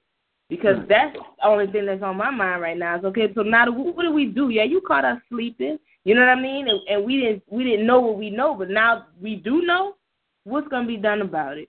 You know, and, and who else can we help so that they don't have to go through it like this? So if you know, what I'm saying something come through your town and they telling you, you know, what I'm saying that a hurricane or something coming through, who can we tell now so they can be prepared ahead of time? Mm-hmm. But I thank you because I, it's a, like I said, it's another level of understanding for me. And I just thank you because you actually, for the first time, somebody's actually listening to our story. They're actually hearing what really happened. It's not hearsay. You actually sit down and you listen because honestly, nobody, everybody always asks us when we go somewhere, um, oh, what happened with Katrina, but they really just want to know, you know, basically the drama. They don't really want to know what really happened, what we really went through, you know. And I'm just thankful that you listened and you heard us for the first time. Somebody really heard us. You know, I'm, uh, you know, I, I'm saying again, you know, the, what y'all went through, and still having to go through on a regular basis, dealing with the after effects, is something that I'm saying is unimaginable to me right now. And I hurt for the family that was lost there. I'm telling you, listen, that's one thing that uh, hurts me to this day because it was like I said, it was right when I got out the hospital being in this wheelchair and I could see this shit and I was hurt because I just felt so bad that I could not I felt like I could not do nothing to go down there and rescue my family. So the least I can do is make sure that the story is told, no nobody forget what the hell went on. So we because we got to have we need everything that we can get to wake us the hell up. Slap us right in the goddamn face and say, Wake the mm-hmm. fuck up, man. Stop stop like the brother says, what the fuck? Get the we can't be empire, we can't be 2 Chainz and young thug the fuck out. Yeah. We too mm-hmm. much into the motherfucking thotties and all that type of dumb shit instead of really dealing with the honest reality that we are we in a war. Accept it. Accept that you're in a war because until you accept the fact that this is a war, you'll never be able to fight. You'll never be able to fight. You can't fight shit when you don't even know that you're supposed to be fighting. When you never, you know, you can't fight the fight unless you get in the ring. Mm-hmm. Unless you get in the, ring, you can't fight this fight. You know what I'm saying? Uh, hold on one second, because I had a sister. Sister said she was going to hit me back in. Let me see if this is. Let me see. East Louisiana. Hello. Right, wow. This you again? All right. Yeah, this is me. All right, this sounds this sound better. This is a better line right here. Right, right, right. No doubt. Look, I appreciate you bringing me back in, but let me say this: um, the the configuration of this city. I haven't have worked for the sewage and water board in the city and the pumping and power plant. Every major artery plus most side streets are canals that run out to the lake. None of those things had sluice gates. If you look in the lower ninth ward, there's called uh, a bayou called Bayou Bienvenue that sits up at least 30 feet over Florida Avenue. Once that water filled up in there, and it, it, it just it was already coming into the lower ninth ward. You got uptown, you got the Sixth Street Canal, which is and Bayou St. John, which is runs to the lake, which is what flooded in the mid city area. The Sixth Street Canal runs all the way to Carrollton and Claiborne. That's what flooded the Carrollton area. Those Mhm. the Lower Ninth Ward was the major hub of black home owners. All right, there there may have been a lot of uh, killing going on right before Katrina, but that was all over this city. Mm-hmm. The the the the, the, the levee wall. You're talking about a piece of concrete, and what hit that was the bars, and the proof of that was that bars that it, it sat in the middle of the Lower Ninth Ward on on Tennessee Street. There, there I mean, we we had before that we had Hurricane Betsy, and it did the Mhm. exact same thing. Yep. Our people are complacent. They they they they knew what was coming, or could have occurred, and by this being the party city, it's called a Big Easy. Nobody gave a damn. Those who did, who had the means and the money to get out of here, did so.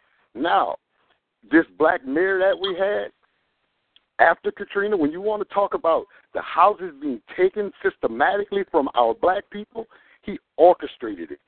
Mm-hmm. He orchestrated it. Mhm. Nobody wants to vote.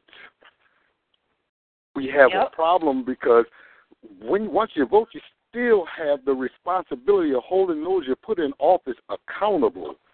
We knew he was stealing in the beginning, and he's paying for it now. But the people who suffered the most were the black people. Believe me, we are organized here. We you have a conscious community here, and we've been fighting. But then you have those a part of the con- conscious community that are in bed with those very people that run the city. Okay, so we we got a problem with the schools. I, I, want, I'm- I want to ask you a question. I want to ask you a question real quick, brother. Are you Yeah. familiar with a uh, a queen mother named Mama D? Oh, Mama D is my girl. Her son is Byron, father's advocate. Yeah, I'm that's my that's, that. I'm, all right. Yeah. See, that's my that's my boy. That's my that's Yeah. my brother Yeah. right there, father advocate. Right. See, we Right, we rock right. with them. Yeah, yeah. So I was, Right. you know, so you know, the, you know, what I'm saying we always we definitely welcome you welcome you all in here. But that's where I heard some of the information from Mama D and Brother Byron on some of the stuff that had went down down there in New Orleans. You Right, know? right. We we were being robbed already, but we we we, we allowed it. Now, to, to further show you the complacency of our people, once they got into Beaumont, Texas, into Houston, Texas, and they received this money right away, they began to immediately party. They they they weren't they're not concerned with what we know is a problem that the system is designed to hold us down. Okay, and this is why when Rita hit Beaumont and it hit Houston, those same people who were stuck in New Orleans were stuck again because mm. they went right back to the same old, same old party as usual. We have a mm-hmm. problem. Our people are asleep, and that is a, a fact. We fight here. There are those of us that fight here. We were fighting before Katrina. We're going to fight after Katrina. We're going to fight until we die, like the brother from Cali said. But I'm not trying to kill myself. You know what I'm saying? Like Marcus said, some people, some of our people just can't go. They they, they they're not designed to go with us because they mm-hmm. want to sleep with the snow bunny. That's a prize to them. You got the girls that want to sleep with the white man because they want their baby to have good hair, not knowing that mm-hmm. their hair is their crown. Mm-hmm. It's already good. It's the best. Oh. So so so we we we we we we have a serious a serious serious problem in New Orleans until this day. Until Mhm. this very day, because nobody. I tell you what, on Sundays, and the, the, the girls should know about this. The second line, where the jazz band comes out. Yeah. Go Yeah. that hard. I have It a, have a question when you when you're done. I have a question. Okay, and, and a thousand people or more will be out there on a Sunday. But that next night it can be the PTA meeting or the RTA bus meeting to get the buses running better. Are they there? No, sir. No, sir. They they could they could care less. And this is our problem. You got uh, 75% of the city that follows the New Orleans Saints. Fleur de Lis everywhere. The Fleur de Lis was a slave brand. And you got everybody branding themselves with the slave brand. They're crazy about the Saints. Uh, where, where the state gives the New Orleans Saints owner uh, thirty what is it, thirty four million dollars a year to keep the team here. Plus, they lease a building next door to the Superdome, the state offices. This is our tax money. Nobody complains about it. Nobody wants to do anything. You got a handful of us that fight. You're talking about the murders, the Henry Glover murder, the the the, the, the bridge murders. We're still fighting that. They're still letting these cops out of jail systematically. We call for arms and we go out and we protest at the federal courthouse. Do you think there's anything over 30 of us there? The same thing when we went to march behind Trayvon here, behind Mike Brown here. There were more white faces than there were black faces. How can we win? How can we change the system when everybody's worrying about the turn up? They're not worrying about their seeds. Our school system is run by a Turkish company that has long been investigated by the federal government for trafficking in children. Mm-hmm. How do you change it when you can't get the mothers to the fathers to come to the meetings so we can take control of these schools? We're trying to open our own schools. You think we get support for that? Yeah. No, hmm. you got the black saying, "Oh, there go, there go them power trip niggas." See? The black power niggas. Yeah, yeah, you know that's you know you angry black folk. No, you got to be scary of angry black folk. I'll tell you this down in New Orleans though, I think they got a they got a brother near New Orleans in Louisiana. I think they got a, a, a institute called Kamali Academy. I don't know if you're aware Yeah. of it. I, Yeah, we- I home, I we have my several. Huh? We we have several. We have several black academies, but we, we're not. They're, they're not supported. No, that's a, no, no doubt, no doubt. I was just, I was just putting it out because I, because I knew I had heard of a brother down there working with some of that, you know, striving to put in some good work and, and you know, with the babies out there. And one of the things that you know, like the brother was saying, uh, and like you're saying right now, it's the mind state of the people. Our psychology right now is that of the savage. You know what I'm saying? They psychologically turned us into the beast. They've turned us into our worst nightmare, which is our worst enemy. And they've turned us in on ourselves. Because between the radio and Mhm. the television, Mm-hmm. okay, and, and with this new show, Empire, okay, now you've got a million blacks gonna want to go and emulate and buy the clothes and buy that music. They want to be that. But I tell you, Mhm. you can ask one of them who Marcus Garvey was, who H. Rap Brown was. They couldn't tell you. They couldn't tell you, but they revere Obama as the next thing coming. That's their Jesus. Beyonce is their Jesus. It's that's you know, you you right you right on. That's that's one of the reasons for pot we like I mean I mean I do this radio do the radio show. I host it three days out the week because I know I can really you know I I can try to dedicate them three days out of the week at night. You know because a lot of times you really you have to have yourself in the trenches. But one thing that I do know is that we need media outlets that are putting Right. out a different rhetoric than what these other things are putting out because they will keep us continuously thinking the way, like I said, how the media had us. That man, oh well, they were practicing that voodoo there. That's why that happened. You know, you you understand what I'm saying? And because a lot of people, you know, we it's easy and we can dismiss it. See, we dismissive, and that's one of the you know, and that's something that we do. We dismiss it so easily, so then it don't affect us no more, and we dismiss uh, we dismiss our people. Like the thing that you said about the Fleur de Lis. That's a mm. very important psychological implant in the Right. city. Right. Well, did you know that the Superdome sits on a slave graveyard? No. Well, Wow. it does. And then brought all the people in there. And then put all the people in there on top of it. I tell people Yeah. all the time, all of those bowls and domes like that are used for ritual. Those are ritualistic things. You bring the people in there and you have energy in a certain type of uh, context and you can suck energy up out of there. You know what I mean? Yeah, now, it- it was people not might only think a- not. It, it was not only a slave graveyard. Actually, that Poydras Street was a channel that came from the from the river, and it went to the bayou, and from the bayou it went to the lake that got people to Mississippi. It went to the Red River from there. So you you got bones from people who didn't make the passage. Mm-hmm. The St. Thomas Project was a, a, a, a slave trading block, as was a parts of the Lower Ninth Ward. In actuality, the two captains' houses where the ship's captains lived still stand right now in the Lower Ninth Ward. But where is Algiers? Where is Algiers down there? It- It's on the it's on the opposite side of the Lower Ninth Ward. Mm-hmm. Okay. It's on the opposite side of the river. All right. On, on the opposite side. But but but but but what I was trying to say before, the the the, the, the most of our, our our cops in the city doing the, the the major people that rescue people were us. We mm-hmm. rescued our own people. We couldn't get everybody. Let me tell you, I didn't even know where my kids were, but I knew I had to do what I was doing where I was. For three days, three nights, no sleep. We had My some young brothers that broke into uh, to to the to the to the to, to some trucks and stole some headlamps. So we made do. Like I'm saying in the Superdome, we fed people and we Yeah. had to be our own was- police.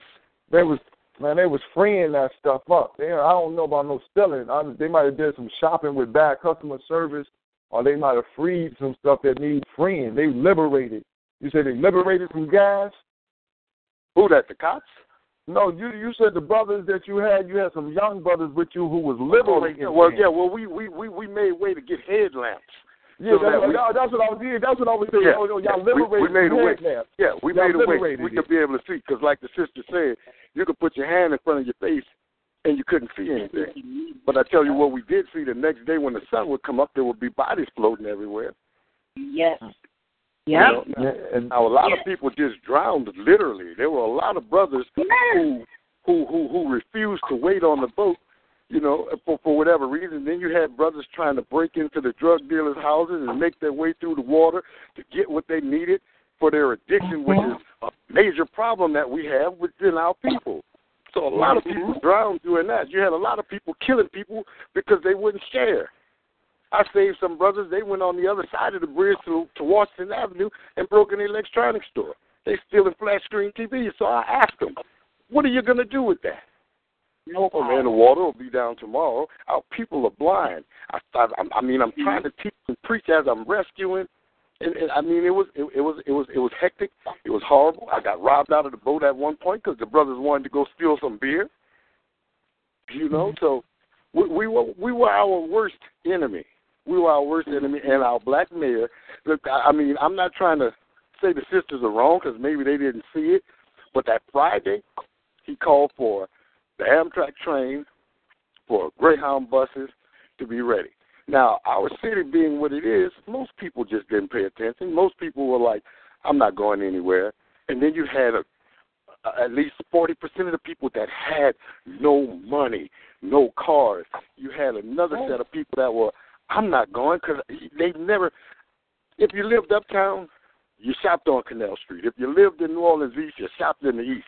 If you lived in the Ninth Ward, you shopped in Chalmette. Everybody was stuck in their neighborhood. Nobody was. They, they just literally weren't going anywhere. You know, and a lot of people couldn't leave. A lot of people didn't want to leave. And that was So- like a lot of older people. Yeah, yeah, but you, you, but, but if you look at the highway, I mean, with the counterflow, the highway was packed. So people were trying to leave, but you had people that just couldn't leave, and you had people that were petrified to leave. Mm-hmm. Like when I heard a- about the when I heard Go about ahead. the mandatory evacuation, like mm-hmm. like he, it was on the news. Remember at the bottom Right. head, and he was that's when he was standing next to Landrieu and all that. And Right. when they said that, that's when I tried to call my mama, and she Right. bust out crying because she's like, "Baby, I'm already on the road." Right. And she said, "I can't back up and I can't go before me." Right. Be- Because that I'm, Friday- I was like, I'm stuck. that Friday he had come on and said it, then that Saturday, and then that Sunday he came on. But you're talking a Sunday in New Orleans where the sun was out shining bright. Yes. It, it was a Yeah, beautiful day. So because I walked to was work that day. I right. Everybody work. was doing their thing. Nobody was really You didn't- paying attention. And you couldn't tell nothing was coming. But a Right. few hours later, it was a whole Right, nother right. story. Well, we, because because the backside of the hurricane came from the Gulf and it hit the lake, which is how the twin span got knocked down. You had water rolling at 135 miles an hour. So I mean, it, it, it pushed back through all the canals. Every drain that drains water. What people don't understand is when when we at sewage water board when we pump water out when it rains, that's the water that's under the ground already. so that the water that's above ground can go down. So you had all that water backing up. It was inevitable. And you want to know what's worse? It's going to happen again. Mm-hmm. It's going to happen again.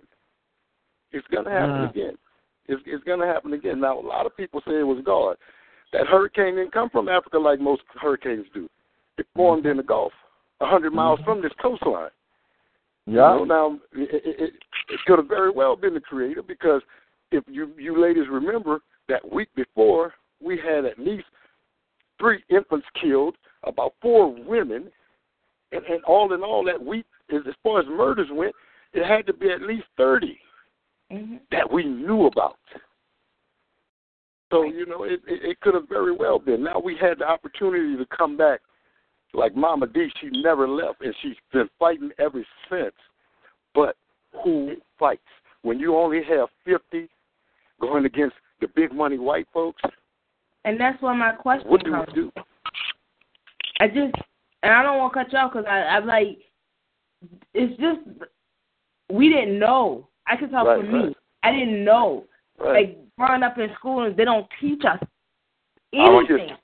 Right. Uh, nothing. I didn't even Right. know about the fact that New Orleans was built below sea level. They don't teach us none of that. Right, But now right. that we know Right. better, and especially now that I, I'm I've come into the knowledge and what I know Right. now, Right. I knew absolutely. I mean, I grew up in, in you know holiness of hell. You know, Right, go to right. church every seven days Right. a week type of stuff. Right. So my question for me is now that I know, you know what I'm saying? How can people our age? Because I'm 32. You know what I'm saying? So I'm not I'm not that old, but I I have cousins that notice a difference in me right now. You know what I'm saying? Just like the church people say, oh, they know when you've been saved, and all. my cousins know there's a difference in me right now. And some of them are come, and I give them Right. little jewels on the here and there because I've been taught from the people that taught me not to run after people because I'm not a Jehovah Witness. I'm not no. Right. I'm not trying to But- come but- save you but- for the. but- but you know let what me- I'm let me saying? tell you- Let me tell you something. How can I help? let me tell you something. You have to. You, you see, the concept of each one teach one is when you teach one, you give them enough knowledge that they're so excited about it that they go and they tell somebody else. You and that's what I'm trying to do now. That's what I'm like. what can I do to help? How can I tell them about you and and sister? What's her name? Mama Mama, Mama Dio. How can I the- get that information out? First of all, you can hit me up on my Facebook because it's a straight black power trip. I tell you no lie. So when we talking information, it's Mhm. there. I, I, I mean, every every bit of information on our story is there. It, it's just like you're from New Orleans, but did you know that City Park, from the lake to the river, was black Seminole land? Did you know that? That we owned that? Yeah, yeah. It was it was all ours. That's why Bayou St. John is called the Black River. It was mm-hmm. taken by a land baron, then sold to John McDonogh, who in turn told the city, "Okay, I'll turn it over to you, but it has to be green space for the entire population, black and white." But that's the story. like you did, when you said it, I feel this, I felt the same. I was like, I don't want to speak something into existence, but I feel like it's gonna happen again. And I'm like, it ain't that long because it's already been ten years, and it don't really feel like it's been ten Well- years. I'm like, well, it's when- gonna happen again, but they, when- the people, gotta be warned. when you look at the city, okay, if you stand on Canal Street, you can literally see that the street goes down. So when you go all the way back through the Ninth Ward, into Chalmette, down to Plaquemines, it gets lower and lower. When you get on either side of the river, on the west bank, when you get to Venice, or Mhm. when you get to Shell Beach on on on, the east bank side, you're even with the Gulf. Mm-hmm. That why do you Yeah. think Chalmette was so destroyed? The water walked right in. When you look at the lower Ninth Ward on Florida Avenue, that's Bayou Bienvenu. It runs to the Gulf of Mexico. There is nothing but a metal wall and some train tracks. Nothing is going to stop that water if it comes again. Nothing. Mm, Nothing. mm, mm. What's your I- I- Facebook page? Uh, Timothy Washington. We friends are we? Tim, how you get how you get on to the show tonight? How you Uh, get put on to the show? Cabanabet. She, I think she's been waiting. I don't know if she's spoken or not yet. nah, I, I, that's that might have been the queen. Oh, all right, all right, yeah, yeah, yeah. Right, She right. hit me. She hit me up, right? But Right. she said she was going to have to jump off the line, but that she would be try to be back on. That's why I thought you was hurt because it was like two different lines, and, and but you doubled up on me. Right. That's that's like that's my sister. So you know what I'm saying. She was she was basically. If you go to her page, you go to my page on Facebook.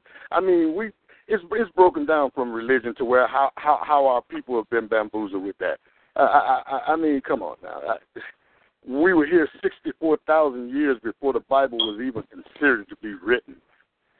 So, How so, about- so I mean, but that's another story. So I won't, I won't, I How about I won't, just I won't I go just there. funded the queen. I just funded the queen. Right, right, And right. So now I'm gonna have to find you out there. You say Timothy Washington. Right, right, right.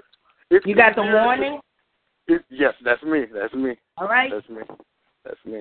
So, so listen, it, we we have what we, we what's those those second line organizations that that parade on Sundays. They started out during slavery and right afterwards as benevolent societies. So those were neighborhood groups that got together and they made sure that everybody in the neighborhoods bills were paid. If somebody needed to be buried, they got buried. It's been turned into something altogether different now. Everything in this city is a party.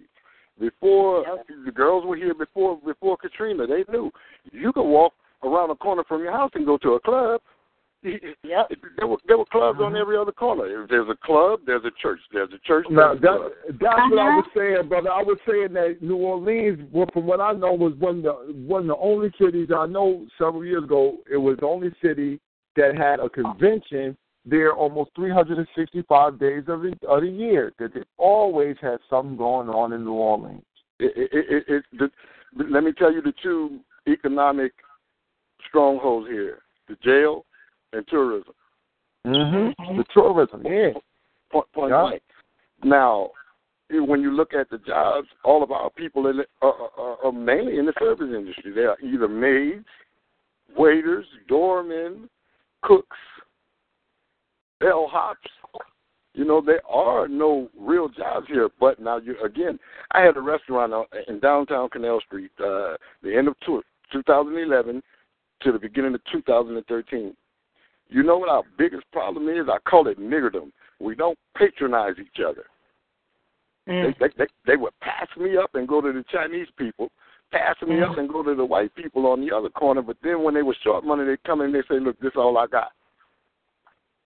You know, I, I got I got um, uh, some brothers that got a store called Brooks. They had to literally lease their store to the Arabs to get business.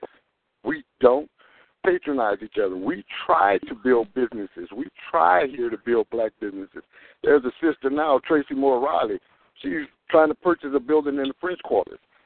She's being beat down not just by just white people, but by the black people on the city council because she's trying to open a Ru- Rouge House, which would be an entertainment venue, uh, a, a supper club, and, and, and, and a park museum of black history. Nobody's helping her fight. There- there- There's few of us. So, hmm. but but but when you talk about the '70s and the early '80s, every store in every black neighborhood was black owned. Mhm. If they were black owned, we sold out for that quick Sure. for that. Yeah, but you- you're absolutely right. We had a brother here. Uh, he had a, uh, the thing Danny's. He had Danny's everywhere. The seafood, the hamburgers, whatever. Yeah. Mm-hmm. Yeah, He- and- he yeah, sold- that he was sold out. a that's, yes. But then yeah. the Chinese came, taking over every corner store that was possible. but but but we sold our businesses. Now you have Oh. even still there. The, the, if you go in the lower ninth ward right now, brother, it looks like the day after Katrina. Yes. In fact, And it's not that far from the French Quarter. Well, and the, well, it, it's not. But you, let me let me let me say this: you got tour buses. They take get the tour bus in the quarters, and it tours them in the lower nine to see the devastation. But it's two different. It's two different things. You'll be right there in the quarters, and they got it all nice and together, and uh-huh. then you go right here, and it's tore up. Yeah, but it, I don't know what part of the city you girls lived in before, but if you go in Treme now, Tr- Treme was ninety nine point nine nine and nine tenths percent black. All now black. it's only forty four percent black What? because the, the mayor took those houses from these black homeowners, and then you had the the, the, the some of the some of the elders died, and then you had the children fighting over the houses and not paying the taxes. So it was an easy sweep. It was an easy coup. An easy coup. Right now, Even on the. Even I- on the I- project, I- it was the same. I- I- In Uptown, you're, you're definitely right. In the third ward, you got white people living in the Magnolia Project, in the St. Thomas Project. Oh my goodness. See, and we haven't been we haven't been home in a while because we've been trying to build our life up here in Connecticut. I'm like, I'm Well- I'm gonna get home, I'm gonna get home, but then I keep hearing it's not But the I don't same. blame you. If you have It's kids, not the if you have kids, you keep your kids where they are. But but let me say this to you, sister. When you when you're talking about how can you help, you start with your seeds. You find every bit of information on your story, not history, on your story, and you start teaching your kids now. You hold uh, uh, um, um, reading re- a reading class on Saturdays. You bring their friends in if, if if necessary. You invite over people you socialize with. You know, this and we homeschooling. We're homeschooling, and we actually use um the Somali Academy. Okay, okay, that that's that's a good thing. That that that's definitely a good thing. But you still have to do your own research, sister. Yeah. You, you have to do your own research. You, it's just it's just point blank period. And, and I know the brother that's hosting the show. I, I mean, let, let me ask you, sister. Do you know who the Manhattoes were? No, sir. Okay, those were the black folks that were here long before slavery started, who owned Manhattan, who were there in New York. That's who Manhattan's named after. No, you know, Manhattan, the you- Manhattoes. I'm writing it down now. Yeah, yeah. No, you I- I know, mean- you, a lot of a lot of people, you know, you saying that um the old dirty bastard from the Wu Tang Clan. That was one of his things is that it was that his people were from right there, from uh from Manhattan that had lived there before white people had came. So that was one, you know that was one of the things that he always fought, and one of the reasons why he was always like, "Yo, I'm gonna never be conforming," is because y'all stole this land. So, oh, well, that's um, but that's why they killed him. You know, he didn't just die, brother. Come on, man. yeah, yeah, yeah. Nah, no, you know, you know that he already he said it. He said it. He was like, "Listen, they're going, they're going to kill, they're going to kill me," and because of you, he was uncontrollable and would Right. not stop saying that which Right. would wake the people up. You Right, know, right. he That's he would right. he you know, and you couldn't stop him from doing that because as as as I was saying, he felt free. Like, look, Mhm. you can't do nothing to me. I'm on my land and you stole this. So Right, when the, right. when a person has in their heart that type of fight for freedom for that which they know that they own, you Right. can't make them stop doing what they're going to do. You can't. Right. Well, have to kill especially when the document when the document sits in the Library of Congress, or the Smithsonian, it's in it's maybe in both, but the document of bill of sale is there. It, I mean, it's there. So, and actually, it wasn't a sale; it was a lease. So, so, it- so it was stolen. It's stolen land. hmm It's- it's- As usual. stolen land. It's stolen As land. usual. You know, Yeah. with the white man, he got treaties and leases and shit that could wrap around the planet that he done broke. Yeah, yeah. I- there, there's a lot of there's a lot of hidden stuff. It, it's like our people don't know that the brother that really owned most of Virginia before slavery started, and I cannot remember his name off the top, but you, you can research it. He was a tobacco farmer who bought in whites, not as slaves, but as workers, and he thought that he would reward them with land. Those people, in turn, went to the Caribbean to get people to come and work for pay, and it changed it. And, and they Hmm. changed it, and, and, and it was the, it was actually the beginning of what was slavery here. But before that, it, it was we were already here. Most people don't know that John Hanson was in fact the first president of the United States. He was in, con- Oh, in oh, charge. He was in Hold charge when George Washington was the general. He hold was, on, wait, wait, hold on, brother, hold on, hold on. Listen, you bringing some good information, but the John Hanson thing, I'm gonna have to, I'm gonna have to catch that one. I'm gonna have to catch that. I'm gonna Yeah. catch this bit, and I'm gonna have Yeah. to hold that one off till we get further investigation on that because I, Well, well, okay, but but but I, I'll give you a tip. If if, if you research the, the first two dollar bill, it was his based on the two dollar. Now listen, if, uh, if you look I- at you well, saying that. Now listen, I, I, I, brother, I'll tell you that one thing. One thing that I'm, one thing, brother, yes, brother, yes, is um, pedantic Brother Bourne, that's, that's my other name, Brother. Yes, Uh-huh, Brother. Bourne is pedantic, and Uh-huh. I like little tidbits of history. Right. And that one tidbit right there, we from research now. Okay, I would say look- that, that look- tidbit look has at- been look at bit removed because they, now the back of the two dollar bill is one thing, but I'll tell you this: what you do, brother. You Mm-hmm. you go, you look up Library of Congress because Right. the original painting is in the Library of Congress. Right, right, right. And you go there, go to the Library of Congress painting, and then what you cross reference is the two John Hansons. Right, One but- was uh, there was two John Hansons. One Right, is right, a black right. man. Right, right, right. The other is a white man.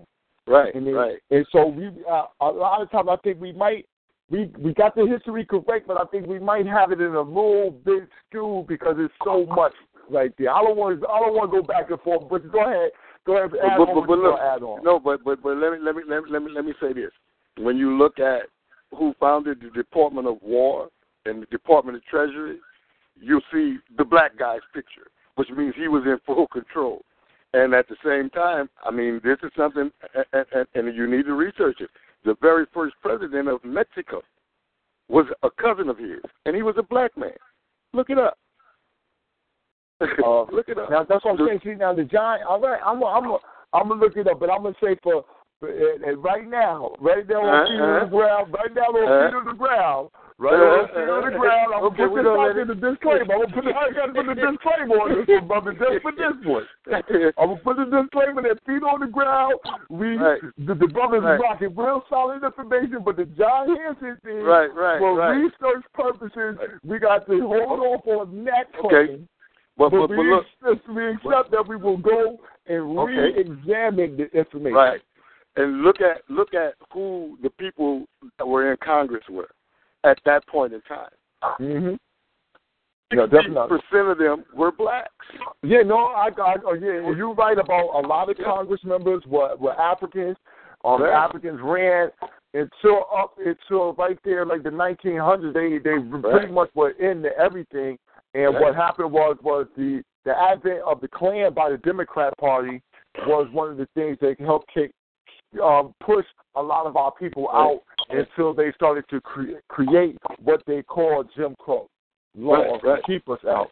So you know, I, I'm, you know, that's But, but, but I'm but I'm, but I'm talking I'm talking 15th century here. I'm talking long before the 19th century. I'm talking 16th, 17th, 18th century, and early, long before the Oh, 1900s. now, I'm talking about. saying, but then, I'm talking about in the beginning when when when when when America was fighting the fighting Great Britain. Fighting Great, gotta yeah, fighting Great Britain. That's what I'm saying. Yeah, when, yeah. Now, when they were fighting Great Britain, this is what I'm saying. In 1776, right? Right, right, right. In, in 17, that's what I'm saying. See, this is the thing about John. This is the thing with John Hanson.